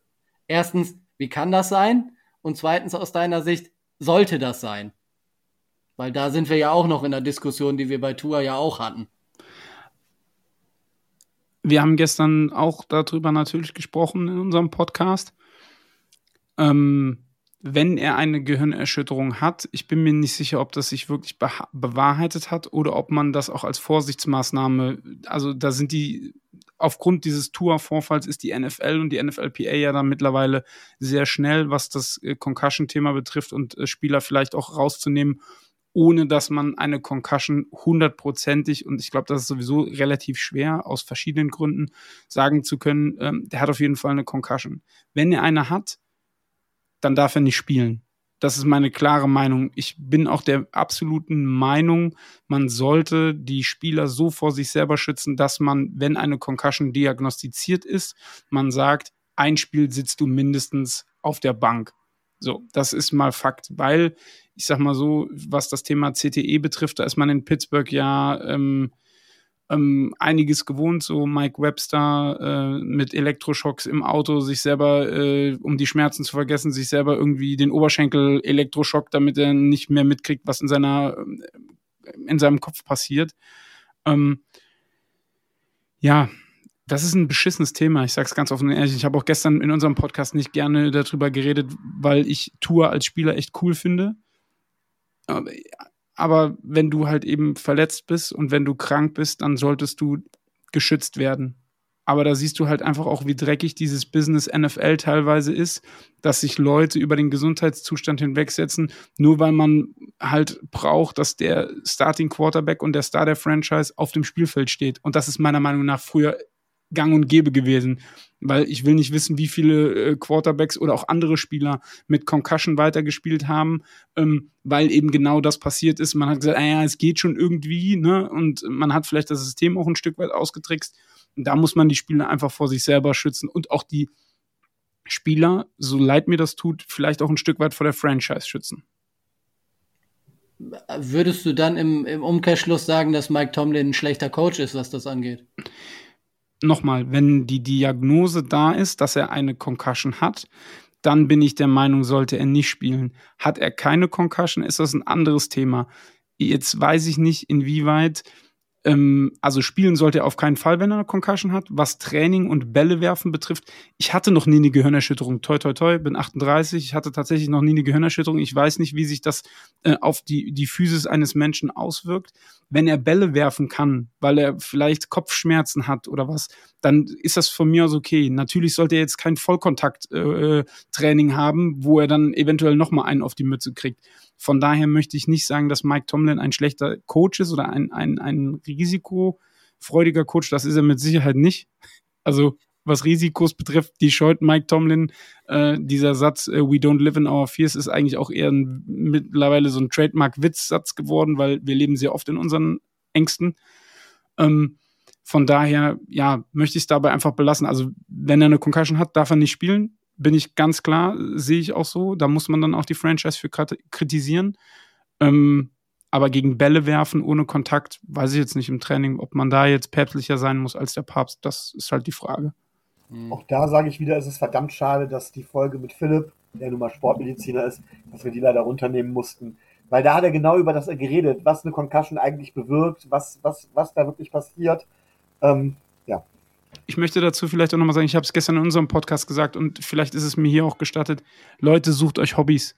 Wenn ihr echt, also wenn ihr keine, keine Probleme habt, außer jemanden, der seine Meinung in einem Podcast kundtut, so zu kritisieren und anzugehen, dann habt ihr irgendwas falsch verstanden. Es tut mir echt leid. Ich will jetzt auch nicht, dass der Podcast hier tot gehatet wird oder von mir aus könnt ihr auch alle zu mir kommen. Ihr könnt auch auf Instagram zu mir kommen, ist mir vollkommen bums. Aber wie, was ist das für eine Art und Weise? Also Leute anzugehen, die halt eine Meinung haben. Man kann die Meinung ja nicht teilen. Das ist ja auch okay. Und man kann sich dann dezidiert damit auch auseinandersetzen. Und man kann auch sagen, du, ich sehe das aus dem und dem Grund anders. Aber Leute anzufeinden und persönlich anzugehen, es geht halt einfach gar nicht. Sucht euch irgendein Hobby. Wirklich. Sorry, wenn ich das mal so sage, aber ich habe es gestern gesagt nee, und ich finde es. Genauso. Ja. Mhm. Und ähm, mal aus eigener sportlicher Erfahrung als Kreisliga-Fußballer. Ich habe mal sonntags vormittags einen Ball mit dem Gesicht gefangen auf der Linie, äh, war dann, ich glaube, zehn Minuten weg oder so und äh, also ich weiß es nicht mehr, hab, äh, äh, Amnesie gehabt und kann mich auch jetzt äh, heute nicht an die Viertelstunde erinnern. Also da hast du die nächsten sechs Tage einiges zu tun. Ich habe sechs Tage im Krankenhaus gelegen, deswegen. Also ähm, da kannst du sicherlich einiges machen, aber Sport treiben solltest du nicht. Die, die Frage ist halt auch immer, wie steckt man das weg? Ne? Also ja. es gibt Leute, ja, die, die reißen sich irgendwelche Muskeln und sind äh, zwölf Monate out of order und dann gibt es Leute, die stehen nach vier Monaten wieder da und du denkst dir, wie hat er das hingekriegt? Ne? Ich weiß nicht, wie das sich auf den Kopf auswirkt, wirklich nicht. Und ich möchte mir da auch nicht anmaßen, irgendeine medizinische äh, Prognose abzugeben, auf gar keinen Fall. Deswegen, glaube ich, kann ich zu dem Thema auch nichts weiter irgendwie äh, beitragen, tatsächlich. Gut, bevor, bevor wir wirklich in die äh, in unsere Keys to Win gehen, Tobi, du hast es gerade eben angesprochen. Es ist das sogenannte, es wird oder es wird ein bisschen darauf reduziert auf das Revenge Game. Ich habe gestern tatsächlich das Thema Brian Flores insofern rausgelassen, als dass ich gesagt habe, ich bin nach Mike Minka Fitzpatrick gefragt worden. Ähm, allein schon wegen Tur unseren, Tur unseren miserablen Turnover-Bilanz in diesem, in diesem Jahr, in dieser Saison. Ähm, aber es geht halt um Mika Fitzpatrick, es geht um ähm, Brian Flores tatsächlich, wenn es um dieses Revenge-Game geht. Ich möchte erstmal nur dazu sagen, ich finde es relativ witzig, dass äh, im Grunde genommen Mika Fitzpatrick ja nun auch Ärger mit Brian Flores hatte, egal was auch immer ist, und ihn jetzt wieder auf ihn trifft ähm, als Coach. Das finde ich irgendwo relativ witzig und ist in meinen Augen auch die gerechte Strafe für Minka Fitzpatrick, für das Verhalten, das er gezeigt hat. Ich habe im Steelcast ähm, Verständnis für Minka Fitzpatrick gezeigt gehabt. Das habe ich ja hier auch gehabt. Aber Tobi, jetzt nur mal Minka Fitzpatrick, noch nicht Brian Flores. Äh, nur Minka Fitzpatrick oder nehmen wir die Familie mit dazu? Wie du möchtest. Gut. Ähm, ich mag Minka Fitzpatrick als Spieler total gerne. Ich habe mich gefreut, dass wir ihn gedraftet haben. Ähm, ich glaube, dass äh, ich weiß jetzt, ich weiß jetzt nicht, wie das in den letzten Jahren so gelaufen ist. Ich konnte das nicht so verfolgen und das hat mich auch nicht mehr interessiert, aber äh, Minka Fitzpatrick größtes Problem bei uns war, glaube ich, eher, war, glaube ich, eher seine Mutter, die ja dann öffentlich irgendwelche Sachen gefordert hat. Mein Sohn muss aber das oder das spielen, mein Sohn kann viel mehr, mein Sohn will viel mehr. Und ich habe da nicht, äh, so dieses Nachtreten ist mir auch fremd und äh, auch Brian, Brian Flores gegenüber. Ich meine, ähm, er hat uns zwei gute Saisons geschenkt. Er war ein relativ guter, naja, ne, also ich glaube glaube nicht. Ich darf jetzt erklären, wie gesagt, wir nehmen heute mit Kamera auf und ich habe so den Kopf so ein bisschen geschüttelt. Deswegen reagiert Tobi so. Ja, aber ob, ob man da so nachtreten muss und äh, ne, das weiß man, weiß man ja auch alles nicht. Ähm, ich finde, man sollte das gar nicht so groß, äh, gar nicht so groß zum Thema machen. Ähm, ich bin nur froh, dass Tua wieder da ist. Und das ist für mich das Thema. Äh, ob Tua an, da anknüpfen kann, wo er in den ersten drei Spielen, äh, was er da gezeigt hat. Und äh, das, für mich gibt es in diesem Spiel auch wirklich, wenn wir da schon mal sind, nur einen Key to Win. Ich möchte endlich mal wieder ein Spiel mit dem Starting Quarterback durchspielen. Ja, da reden wir gleich noch drüber. Ja, ähm, Sascha. Ist, das ist für Thema mich das Revenge Wichtigste Game. überhaupt. Sascha, dieses Thema Revenge Game. Minka Fitzpatrick, Brian Flores, ist das bei euch in Pittsburgh irgendwie ein Thema? Also ich hatte ehrlich gesagt gar nicht auf dem Schirm. Ich habe natürlich, ne, Brian Flores hat ja keine untragende Rolle, vor allen Dingen was die Defense betrifft bei den Steelers mittlerweile. Aber ich hatte das ehrlich gesagt auch überhaupt nicht auf dem Schirm. Und ich glaube, das ist auch überhaupt kein Thema, auch nicht bei uns in der Fanbase irgendwie, dass da jetzt einer ausflippt und sagt, oh mein Gott, oh mein Gott, Minka äh, kommt eventuell zurück, weil der ist ja verletzt, der hat ja Knie, ähm, weiß gar nicht, wie es um ihn steht. Ich habe noch keinen aktuellen ähm, Injury Report gesehen. Und Brian Flores, also es sind einige Tretminen, die wir heute Abend haben. Ne? Ich möchte da eigentlich nicht wirklich viel zu sagen, weil ich in dem Thema nicht so tief drin bin und ich auch glaube, dass das dass das Thema aufgrund der Geschichte der USA halt eben auch sehr, sehr, sehr, sehr krass aufgebauscht wird. Und deswegen möchte ich da eigentlich nichts großartig zu sagen, weil ob er jetzt am Ende des Tages Geld dafür geboten bekommen hat, dass er verliert oder was weiß ich was, ja, keine Ahnung. Wenn es so ist, ist es natürlich, wirft es kein gutes Bild auf die Franchise. Das muss man halt fairerweise einfach sagen. Wenn es tatsächlich so ist, dann ja. Ähm, auf der anderen Seite wenn ein Owner dir Geld gibt und sagt, dann verlier halt die Spiele, ich bin da jetzt ziemlich pragmatisch bei so einer Sache, aber ich will da nicht weiter drauf eingehen, bin ich ganz ehrlich. Also ich sag da jetzt, möchte da jetzt eigentlich nicht so. Für mich ist es kein Revenge-Game. Es ist ein ganz normales Spiel, Steelers gegen, äh, gegen ähm, Dolphins. Und was da dann, ja, ihr wisst ja, wie es ist. Man braucht halt irgendwelche Schlagzeilen, damit dann noch 300.000 Leute mehr ein, einschalten ich habe das, wie, wie, gesagt, wirklich nicht auf dem Schirm gehabt. Und die Frage nach Minka habe ich gestern auch äh, nur gestellt, weil mir halt tatsächlich aufgefallen ist in den, in den, ähm, in den Stats, dass ihr bis jetzt eine Interception hattet. Und Minka hat, glaube ich, bei uns die Saison schon drei oder vier. Ähm, deswegen hatte ich das gefragt. Aber nicht jetzt, weil ich in irgendeiner Art und Weise darauf hinaus wollte, ob das jetzt ein Revenge-Game für irgendjemanden ist, ob die Dolphins jetzt Minka eins auswischen wollen oder Minka den Dolphins. Nee, also das ist mir auch fern, ehrlich gesagt. Ich glaube, man sollte als Sportler so viel Motivation im Körper haben, dass man nicht irgendwelche Bulletin äh, Punkte oder irgendwie sowas haben muss, um sich da zusätzlich zu motivieren. Weil entweder du willst gewinnen als Sportler, dann brauchst du sowas einfach nicht. Das ist meine Meinung. Ich möchte das Thema auch noch kurz äh, anreißen. Ähm, Minka Fitzpatrick, ich habe es vorhin schon mal gesagt, ähm, ich kann Minka Fitzpatrick verstehen, der in einer Situation von den Miami Dolphins weggegangen ist, ähm, wo er wahrscheinlich so ein bisschen, man vermutet es zumindest, oder ich vermute es, so ein bisschen Sorgen um seine Karriere auch hatte, mit Brian Flores vielleicht nicht so hundertprozentig klar kam. Es ist nicht sauber gewesen, weil er hat die Franchise im Grunde genommen im Stich gelassen. Das äh, muss man mal ganz klar sagen. Aber ich habe zumindest Verständnis für die Motivation irgendwo, die dahinter steckt, auch wenn ich sie nicht gut heiße. Von der gibt es da für mich kein Revenge-Game auch Brian Flores ist für mich jetzt nicht eine wirkliche Revenge, aber um das mal einzuordnen, ist es so, deswegen habe ich vorhin auch als Tobi gesagt, der hat uns zwei tolle Saisons geschenkt und uns den Kopf geschüttelt. Ähm, ich finde, dass man bei Brian Flores immer sofort die Limit Limitierungen gemerkt hat. Ich fand, er war im Einreißen ganz groß, aber er hat die Franchise nicht nach vorne gebracht. Ähm, die Sachen, die positiv gelaufen sind, sieht man jetzt. Josh Boyer, Defensive Coordinator, hat einen großen Teil hinzugetan. Ähm, und tatsächlich läuft es offensiv dementsprechend auch besser, sofort besser, seit er weg war. Was hat er gemacht? Er hat massenhaft Quarterbacks verbrannt. Er hat es nicht geschafft, wirklich ein offensives System zu etablieren. Und letztendlich ist er dann, musste er dann gehen, aufgrund der Leistung. Das muss man mal ganz klar sagen. Und dieses Nachtreten, das er dann gezeigt hat, wo ja teilweise auch mittlerweile klar ist, dass er die Unwahrheit gesagt hat, gerade bei dieser Geschichte mit dem Geld und so weiter, das hat, wurde ja auch ganz klar so festgestellt, ähm, das ist halt noch schlechterer Stil. Das ist einfach eine, eine große Beleidigung. Er hat dann ja versucht auch zu sagen, von wegen, ähm, er wäre nur gekündigt worden, weil er schwarz wäre und all solche Geschichten.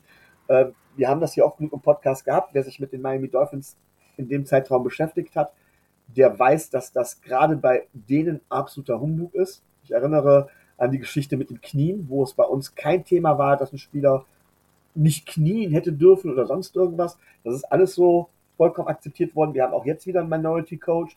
Also wir hatten auch mit Chris Greer eine Minority GM. Also von daher, das ist alles so, so ein Haben. bisschen übles Nachtreten, beleidigte Leberwurst gewesen. Ja, wir hatten nicht, wir haben, Tobi. Ja, ich weiß. ich weiß, du kannst ihn nicht leiden, wir haben ihn aber immer noch. Ah, wer sagt, dass ich ihn nicht leiden kann? Aber ich sehe auch da seine Schwächen. Nein, ähm, aber, und das sage ich auch ganz klar, es geht in dem Spiel nicht gegen Brian Floss, denn Brian Floss, ich will nicht sagen, dass ihn das nicht interessiert, wenn wir gewinnen, äh, wenn, wenn wir gewinnen. Ähm, er wird sich ärgern, wenn er verliert, klar. Aber mir geht's um die Miami Dolphins und halt eben nicht um Brian Flores unter irgendjemandem einen auszumischen. Das sei auch ganz klar gesagt. Und von der Warte aus, Tobi, ein Key to Win hast du ja vorhin schon mal angesprochen. Du möchtest das Spiel mit dem Starting Quarterback, der wohl Tua sein wird, beenden. Ähm, du, kannst das, du kannst das wohl streichen. Er hat heute voll mittrainiert und hat wohl vor einer halben Stunde auf der Pressekonferenz, also wir, wir nehmen wieder Mittwochabends auf. Er hat wohl vor einer halben Stunde gesagt, er spielt. Okay. Gut.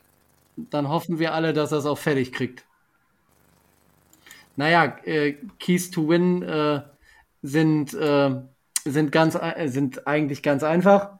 Ähm, die gute Offensleistung, die sich durch die Saison mit Tua zieht, müssen wir auf den Platz kriegen.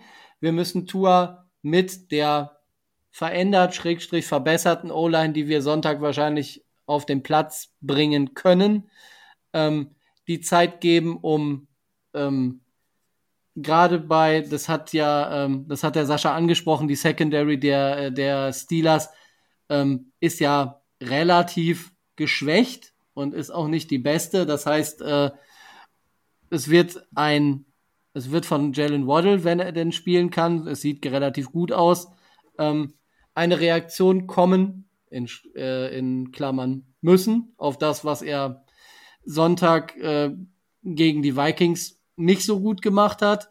Ähm, Tyreek Hill wird, wird wieder seine Separation kreieren und ähm, überall auf dem Platz zu finden sein. Äh, die Connection mit Tua hat er, äh, hat er ja sowieso. Und wenn die Offense funktioniert und äh, wenn Tua daran anknüpft, was er in den ersten drei Spielen gemacht hat, haben wir schon mal einen wichtigen Schlüssel offensiv und äh, um ein gutes Spiel zu liefern. Defensiv, naja, da ist ähm, da ist der der wichtigste Key äh, ganz simpel so weitermachen, wie wir das, äh, wie wir das Sonntag schon, äh, Sonntag schon gezeigt haben. Ähm, keine, ähm, keine Big Plays von, äh, von Tuas altem Buddy, Buddy äh, Najee Harris zulassen. Da habe ich so ein bisschen, äh, da habe ich so ein bisschen Angst vor, dass, äh, dass der uns dann ein Big Play verbrät. Ähm, und an äh, und ansonsten ähm, vielleicht auch mal die Chancen, die man bekommt, konsequent nutzen. Ähm, auch dieses Mal wieder. Ähm, Noah Ikbenogany hat ein bis zwei, zwei Pässe, die in seine Richtung kamen, gar nicht so schlecht verteidigt. Aber den, den einen, den kann man, den muss man jetzt nicht wegpritschen. Den hätte er durchaus auch äh, theoretisch mal für eine Interception äh, fangen können. Turnover kreieren. Wir haben dieses Jahr in sechs Spielen jetzt, ich weiß gar nicht, drei, vier Turnover. Das war mal unsere Stärke. Das ist unsere ganz, ganz große Schwäche. Xavier Howard wartet jetzt seit neun Spielen auf eine Interception und äh, naja, da muss, da muss sich was ändern und da muss was kommen. Es, wir gewinnen keine Spiele, wenn wir regelmäßig die Turnover-Battles verlieren. Und das ist das ganz große Problem äh, in dieser Saison. Wir kreieren einfach keine Turnover. Vielleicht helfen uns da ja äh, Mitch Trubisky und Kenny Pickett etwas weiter. Ja gut, ähm, meine Keys to Win sollen sich, beziehen sich zwar auch auf, die letzte, auf das letzte Spiel, das heißt ganz klar, keine Turnovers, keine Strafen, disziplinierter Spielen, alles gut. Aber ich glaube, gegen die Pittsburgh Steelers ist es ganz besonders wichtig, tatsächlich variabel zu bleiben. Das heißt, nicht ausrechenbar zu bleiben, gerade in der Offense, das heißt, sowohl die kurzen Pässe zu den Running Backs als auch die tiefen Pässe, Yards after Catch zu generieren. Also wirklich sehr, sehr variabel in der Offense spielen. Etwas, was unter Brian Flores nie der Fall war. Ähm, und auch unter Adam Gase damals relativ wenig. Was wir jetzt unter Mike McDaniel endlich können. Ich glaube, das kriegen wir mit Tour auch dementsprechend hin. Das ist der erste Key to Win. Du hast es gesagt. Äh, dann werden wir unsere Chance bekommen und die Wide Receiver in Szene setzen. Aber wir müssen die Chancen auch nutzen. Das betrifft auch, auch einen Jason Sanders. Wenn wir der Meinung sind, dass wir ein langes Third Down haben oder ein langes Fourth Down haben, was wir nicht konvertieren können und es ist ein 50 Yard Field Goal, muss Jason Sanders jetzt auch endlich wieder seine Stärke auspacken. Er kann nämlich auch 60 Yard Field Goal schießen, ja, und aus 50 Yards vielleicht mal treffen. Ich glaube nicht, dass wir so viele, so viele Chancen bekommen werden. Die Defense der Pittsburgh Steelers ist, obwohl sie verletzungsgeplagt ist, immer noch stark, ja. Ähm, da müssen wir dementsprechend äh, gucken, dass wir gegenhalten. Der zweite ähm, relativ wichtige Key to Win ist, Big Plays verhindern. Das heißt, nicht mehr so riskant in der Offense spielen. Unsere Defense Line hat mit Raquan Davis nochmal einen ordentlichen Schritt nach vorne gemacht. Dementsprechend viel versuchen mit dem Foreman Rush zu nehmen. Hinten die Receiver gut covern, dann muss das Spiel über Najee Harris laufen. Da vertraue ich tatsächlich unserer D-Line.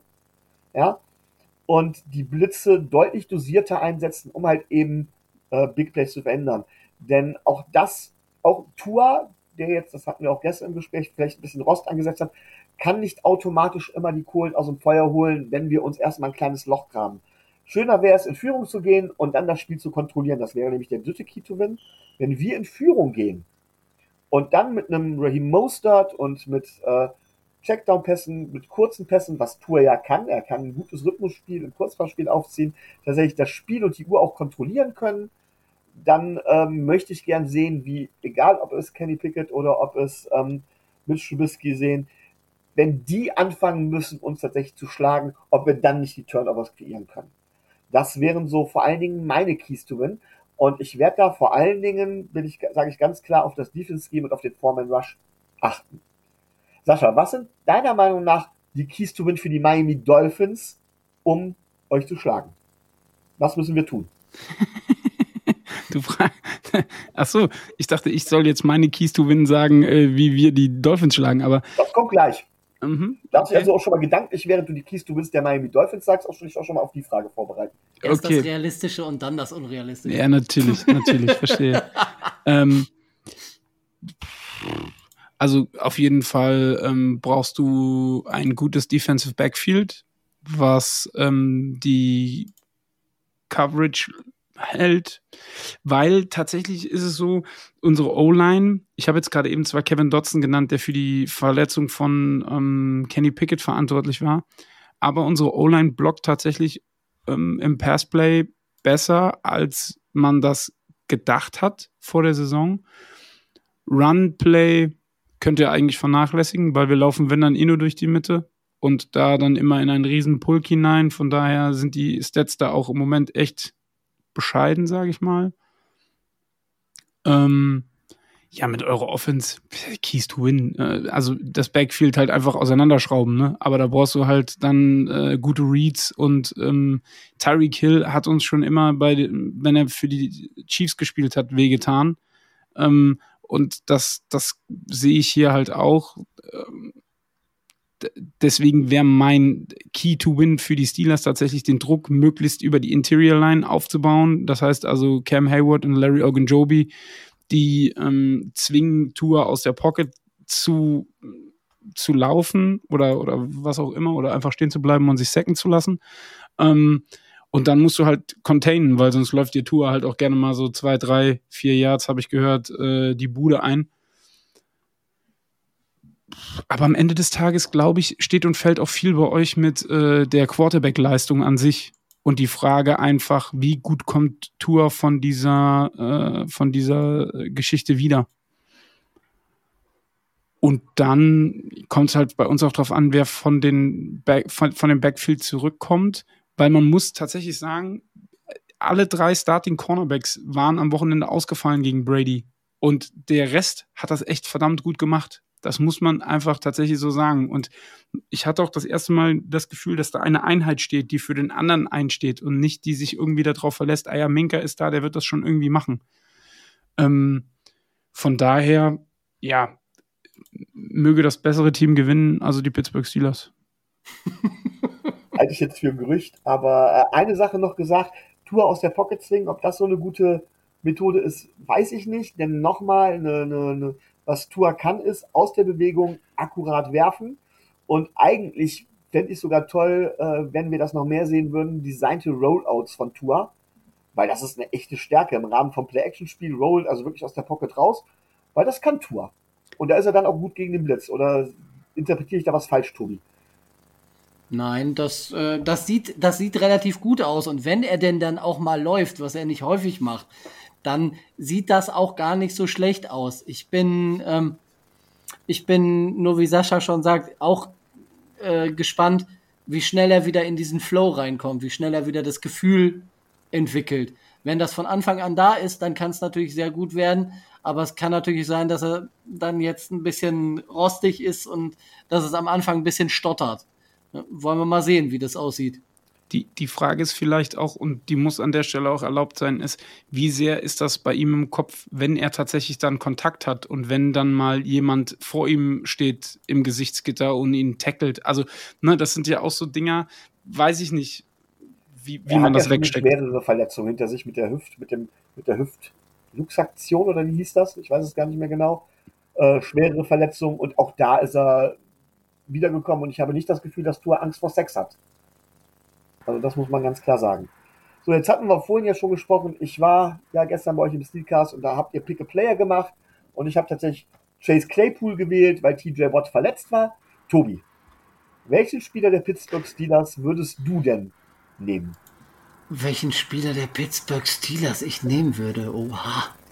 Das ist eine gute Frage. Also ich, ich gehe ja immer nach, äh, nach Needs, die, die, wir, die wir bei uns in der Mannschaft haben. Ich muss mal eben kurz reden und die Death Chart aufrufen, weil ich würde. Habe ich gestern auch gewusst. Derweil, es wird auch gleich die Frage an dich gehen, Sascha. Äh, welchen Spieler du von uns gerne hättest. Deswegen. Mhm. Wen würde ich denn haben gerne? Hm. hm. Also.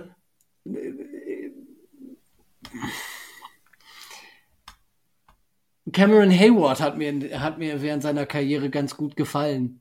Brauchen wir zwar jetzt nicht wirklich so dringend, aber äh, wenn ich das jetzt so durchgehe, ähm, ich glaube, ich glaube, wenn ich sage, ich will Minka Fitzpatrick zurück, dann mache ich mir keine Freunde. Aber äh, deswegen, aber Cameron Hayward, der hat äh, in seiner NFL-Karriere hat er mir eigentlich immer ganz gut gefallen. Und äh, auch wenn wir ihn nicht brauchen, das wäre ganz nett, wenn der bei den Dolphins spielen würde.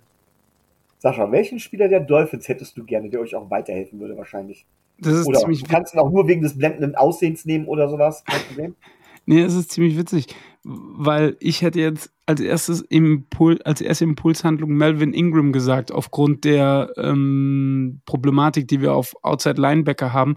Aber der war ja schon mal bei uns und der hat dann ja auch so einen leichten Bitchy-Move hingelegt, so mit dem Motto, wenn ich hier nicht äh, starte, dann melde ich weg und dann ist er ja zu den Kansas City Chiefs gegangen. Aber tatsächlich bei aller Probleme im Backfield würde ich Xavier Howard nehmen. Also einen gesunden Xavier Howard äh, würde den Steelers mit Sicherheit sehr, sehr gut tun. Hm, welche Überraschung. Wird oft gewählt oder aber halt eben einer der Wide Receiver im Moment. Tobi, hast du denn noch irgendwelche Fragen an unseren Gast? Hm, also die, die, Frage, die Frage nach, nach Kenny Pickett äh, habe ich ja schon gestellt. Ähm, wer ist denn bei euch, äh, bei euch in der Defense fürs Covern von Linebackern zuständig? Falls, äh, falls das Covern von Linebackern? Äh, Quatsch, von Tight Ends. Ähm, das ist tatsächlich äh, ein großes Joint Venture bei, bei den Steelers. Also es kann mal Robert Spillane sein, äh, Mittellinebacker, oder Devin Bush, Mittellinebacker.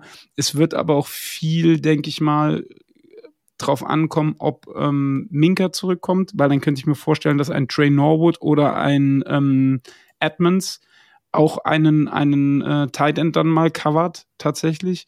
Ähm, und das ist diese Saison bis auf das Spiel gegen die Browns eigentlich auch ganz gut gelungen. Also ein Joko hat da äh, ein paar Yards den Steelers auf die, aufs äh, Statsheet geballert. Bitte? Joko, mein Fantasy Tight End. Ja. Aber ich gebe auch zu, Najee Harris ist mein Fantasy Running Back und Chase Claypool ist mein Fantasy Bankdrücker. Gut, ja, hättest du letzte Woche wahrscheinlich besser aufgestellt, weil er hat nämlich ordentlich Punkte gemacht, denke ich, mit den 97 Yards und einem Touchdown. Ja, ja. ähm, aber äh, ja, also es ist entweder ein Middle-Linebacker oder halt ein Safety. Hm. Ja, ich frage, weil es könnte ja sein, dass Gesicki äh, eine größere Rolle übernimmt. Man soll das ja nicht ausschließen, dass, dass Mike Gesicki vielleicht auch mal angeworfen wird. Ja, weitere Fragen, Tobi. Ähm, weitere Fragen. Nee, also das, die Fragen nach dem Backfield hat er, äh, hat äh, Safir ja selber schon, schon beantwortet. Ähm, fiele mir jetzt, fiele mir jetzt nicht ein. Vielleicht noch als abschließende Frage, wobei würdest du dich denn besser fühlen, wenn Pickett startet oder wenn Trubisky startet? Wenn er gesund ist, Kenny Pickett weil du ganz einfach siehst, dass jetzt mal abgesehen, also sind wir mal ganz ehrlich, Trubisky hat seinen Job ja verloren, weil er die Wochen davor Grütze gespielt hat. Und eine Halbzeit bringt dir halt jetzt erstmal zwar den Sieg gegen die Buccaneers, aber du musst halt jetzt diesen Stiefel meiner Meinung nach durchziehen und Pickett gucken, was gibt er dir? Was kann er? Was kann er der Offense bringen und was muss ich als Franchise tun, so quasi dieses Modell, was die Bills gemacht haben, was muss ich als Franchise tun, um ihm die Tools noch weiter an die Hand zu geben, die er braucht, um erfolgreich zu sein.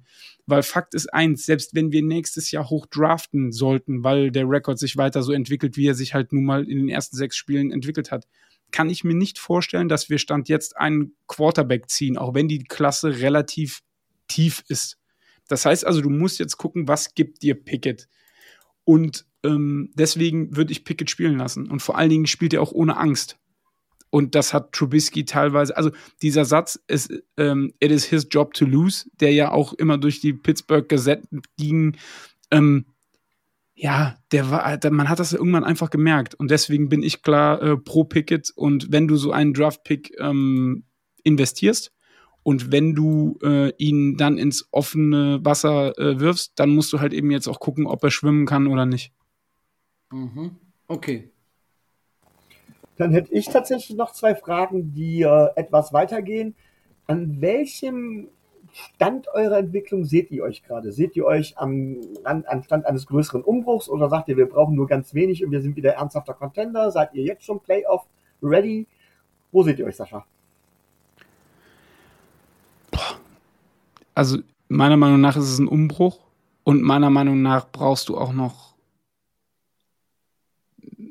ein, zwei Jahre. Also ich hätte auch mal nichts dagegen, in den Top Ten zu picken. Zum Beispiel ein Source Gardner, der zu den Jets gegangen ist, den hätte ich unfassbar gerne bei den Steelers gesehen, weil das ist halt ein Typ, der als Cornerback, den kannst du äh, eins gegen eins stellen und der ist halt richtig, richtig gut. Und so ein Cornerback bräuchten die Steelers halt eben auch mal wieder. Ich habe es ja gestern auch gesagt, das ist so ein Punkt, Cornerback ist so eine Baustelle, da muss einfach was passieren. Ähm, deswegen finde ich, wir sind in einem Umbruch. Aber ich glaube, dass der nicht so hart ist wie bei anderen Teams, weil dafür hast du zu viele ähm, Starspieler wie TJ, wie Minka, wie einen Cameron Hayward, die noch da, also Cam ist ja noch da, ist glaube ich 31 jetzt oder so, ähm, die so Anker oder Cornerstones sind. Aber alles steht und fällt in dieser NFL eben mit einer sehr guten O-Line und einem sehr guten Quarterback. Wie das auf Quarterback aussieht, müssen wir jetzt einfach mal sehen. Und die O-Line, ja, hat man schon ein bisschen aufgebessert, aber noch nicht so, wie ich mir das tatsächlich vorstelle. Ähm, von daher denke ich mal, es ist ein sanfter Umbruch. Kann aber auch sein, dass der in die Hose geht und man dann in, in drei, vier Jahren hier sitzt und sagt, hätten wir besser mal den Hard Reset gemacht, dann ständen wir jetzt vielleicht wieder irgendwo in einem Playoff-Format, äh, in, in, in, einer Playoff-Ready-Situation ähm, da. Aber im Moment würde ich sagen, weicher Umbruch, ja. Und jetzt kommt eine ganz gefährliche Frage, die habe ich lange nicht mehr gestellt. Aber wie wirkt denn der Stand der Miami Dolphins von außerhalb auf dich? Du meinst du jetzt den Rekord oder die, die Franchise ja, generell, an sich? Die Franchise, wie steht sie da? Auch wir haben ja einen Umbruch eingeleitet gehabt. Wo siehst du uns? Was bekommt man so als Außenstehender, der nun auch nicht in einer Division mit uns spielt? Was bekommst du so mit? Wo siehst du uns? Also ich glaube, dass auf die nächsten Jahre Platz 1 in eurer Division an die Bills gehen wird. Da bin ich eigentlich fest von überzeugt was die Patriots machen mit Mac Jones oder Bailey Zappi oder wie er heißt, keine Ahnung. Ähm, ich denke mal, Playoffs sind über die nächsten Jahre mit Sicherheit drin, aber ich glaube noch nicht diese Saison, wenn ich ehrlich bin, weil dafür ist es zu unkonstant und ich bleibe dabei, diese Tour-Geschichte wirft bei mir mehr Fragezeichen auf, als dass ich Ausrufezeichen tatsächlich jetzt irgendwie hinter dem Namen hätte. Gut, das waren auch Fragen von meiner Seite. Aber jetzt darfst du natürlich uns fragen. Gibt es noch irgendwas, was du von uns wissen möchtest? Gut, das ist natürlich jetzt schwierig, weil ich habe ja gestern schon viel gehört äh, zu, ja, zu den Dolphins. Gibt es ja noch irgendwelche Details? Von denen du meinst, dass Micho das nicht richtig und vernünftig erklärt hat. Aber er hat, er hat einen sehr kompetenten, er hat einen sehr kompetenten Eindruck gemacht und äh, unsere äh, Folge ist ja auch schon draußen. Das Einzige, was ein bisschen bemängelt wird, äh, ist die äh, miese Tonqualität. Aber da, da müsst ihr dann dran arbeiten. Da, da mische ich mich nicht ein.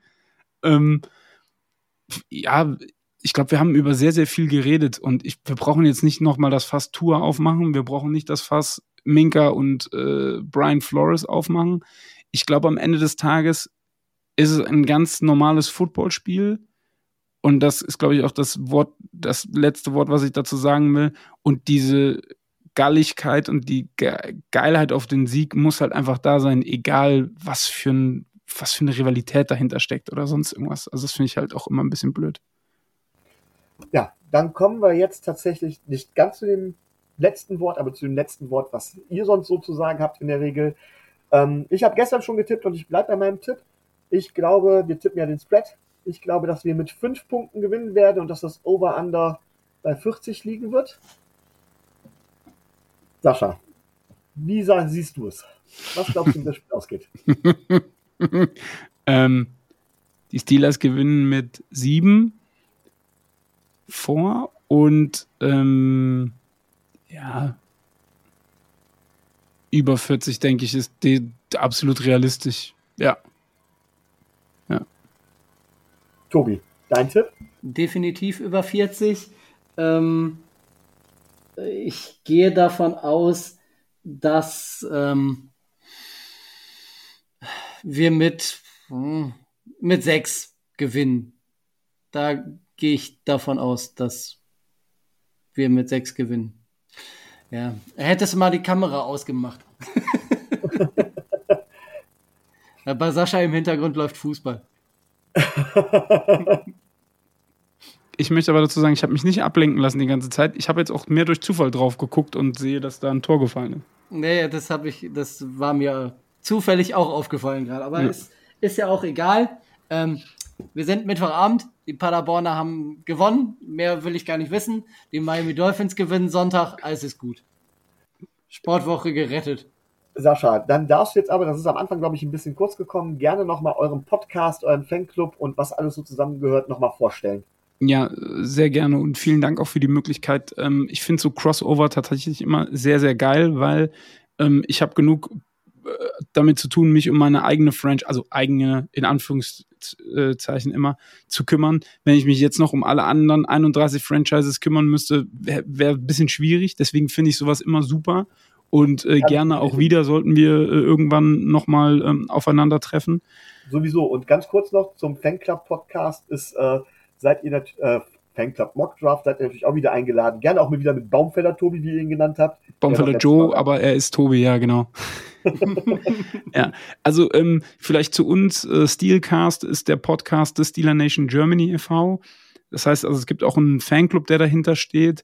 Ähm, haben aktuell 206 Mitglieder, glaube ich, müssten es sein. Ähm, ja, es passiert super viel im Moment. Also mein Buddy normalerweise Sascha im Podcast ist bei uns relativ einfach. Es ist Sascha und Sascha. Da haben die Gäste sehr einfach. Die müssen sich nur einen einzigen Namen merken. Ähm, der ist auch der erste Vorsitzende dieses Vereins und da passiert gerade auch von Steelers Seite halt so ein bisschen was. Also man wird wahrgenommen und äh, ne, also es ist jetzt nicht so wie die Panthers, die plötzlich dann einfach mal äh, jemanden äh, nach Frankfurt schicken, der, ich weiß, Smith war es, glaube ich, ne? Smith Senior ja, ja, ist es, genau, glaube ich, richtig. gewesen. Ja. Ähm, so ist es nicht, aber es passiert gerade einiges. Und ähm, das freut uns natürlich auch sehr. Also wir machen das nicht, weil wir machen das aus Spaß an der Freude, aus Spaß an der Franchise. Sascha ist schon über 35 Jahre, glaube ich, Steelers-Fan. Ich seit 2007. Und ähm, ich glaube, das Wichtigste ist uns einfach, dass man diese Leidenschaft merkt. Und ähm, als Steelers-Fan ist man ja relativ verwöhnt gewesen über die letzten Jahre, was, ähm, was Playoffs und auch was Super Bowls betrifft. Ähm, das wird jetzt erstmal vielleicht nicht so sein, ja. Ich habe aber für mich gemerkt, und das möchte ich einfach mal sagen, dass die diese Liebe zum Verein dadurch eigentlich noch viel, viel krasser wird. So dieses Tal, was man da vielleicht gerade so durchschreitet, ähm, macht das eigentlich nur noch interessanter, noch besser. Und ich finde es auch immer lustig, wenn einen dann Leute auf der Straße angucken, wenn du einen Steelers-Pulli anhast und du siehst in den Blicken schon, der mich schon wieder voll um, läufst du denn mit dem Hoodie da durch die Gegend? Und ich mir so denke, ja, das ist, hat halt was mit Fansein zu tun, so, ne? Das ist halt einfach so. Und ja, wir haben auch eine, eine, eine Stammkneipe eigentlich, äh, den Dubliner in, in Heidelberg, da, äh, wenn wir mal dazu kommen, dass es ein, ein äh, sozialverträgliche Uhrzeit ist, dann können wir da gerne auch mal zusammenschauen. Da äh, können wir mal schauen, dass wir da irgendwie was hinkriegen, weil wir machen so Public äh, ähm, Viewing Events eigentlich ganz gerne. Ähm, hatten das jetzt auch in Bochum zum Season Opener. Und ja, das ist eigentlich so alles, was es dazu äh, im Moment zu sagen gibt. Wir versuchen gerade auch auf Twitch noch ein, ein Live-Format zu, äh, zu, ähm, zu launchen, beziehungsweise weiter voranzutreiben. Heißt Here We Know, abgeleitet von Here We Go von den Steelers. Ähm, ist ganz interessant, immer der erste Samstag im äh, Monat. Vielleicht wollt ihr es euch ja auch einfach mal anschauen. Äh, ähm, ich weiß, das ist immer so, ne? Erzählt er jetzt so viel davon, weil wir sind halt Dolphins-Fans, ist bei, bei nee, uns ja auch nicht anders. Voll, ganz ehrlich. Und äh, ich habe mir das jetzt hier direkt nochmal gemerkt. Ja. Es gibt ja viele, gerade äh, in Berlin gibt es ja schon ein, ein fanübergreifendes Crossover-Format. Ähm, der, der David von, von der Bills Mafia hatte uns mal eingeladen. Wenn ich mal in Hannover bin, soll ich den, äh, soll ich den ach, Frank, Frank äh, besuchen. Also klar, ich bin jetzt schon aus der Regionalität eher selten mal in Heidelberg, aber sollte ich da mal irgendwann sein, klar, wieso nicht? Wir, also wir gucken, würde ich sagen, wir haben ähm, im Rahmen dieser Geschichte mit dem, mit dem Podcast, den wir runternehmen mussten, auch viel gehört von wegen Football Family ist Family ist auch nur eine große Blase oder was auch immer.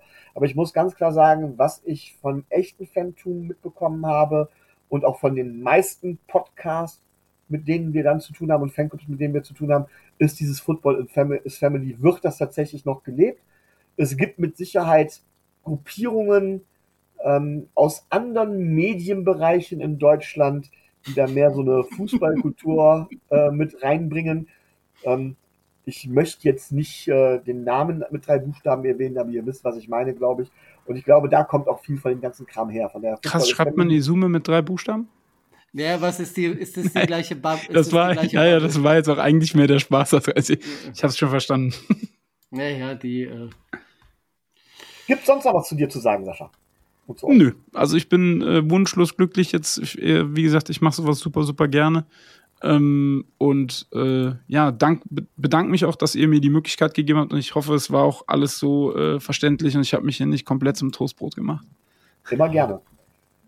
Tobi, hast du noch irgendwas? Ich habe tatsächlich eine äh, äh, ne, ne Pressebenachrichtigung. Ähm, über einen Teil haben wir schon gesprochen. Also es ist relativ, äh, relativ unüberraschend. Ähm, Nick Needham wurde von der Franchise auf äh, IA gesetzt. Wir haben ja gesagt, äh, Saison aus.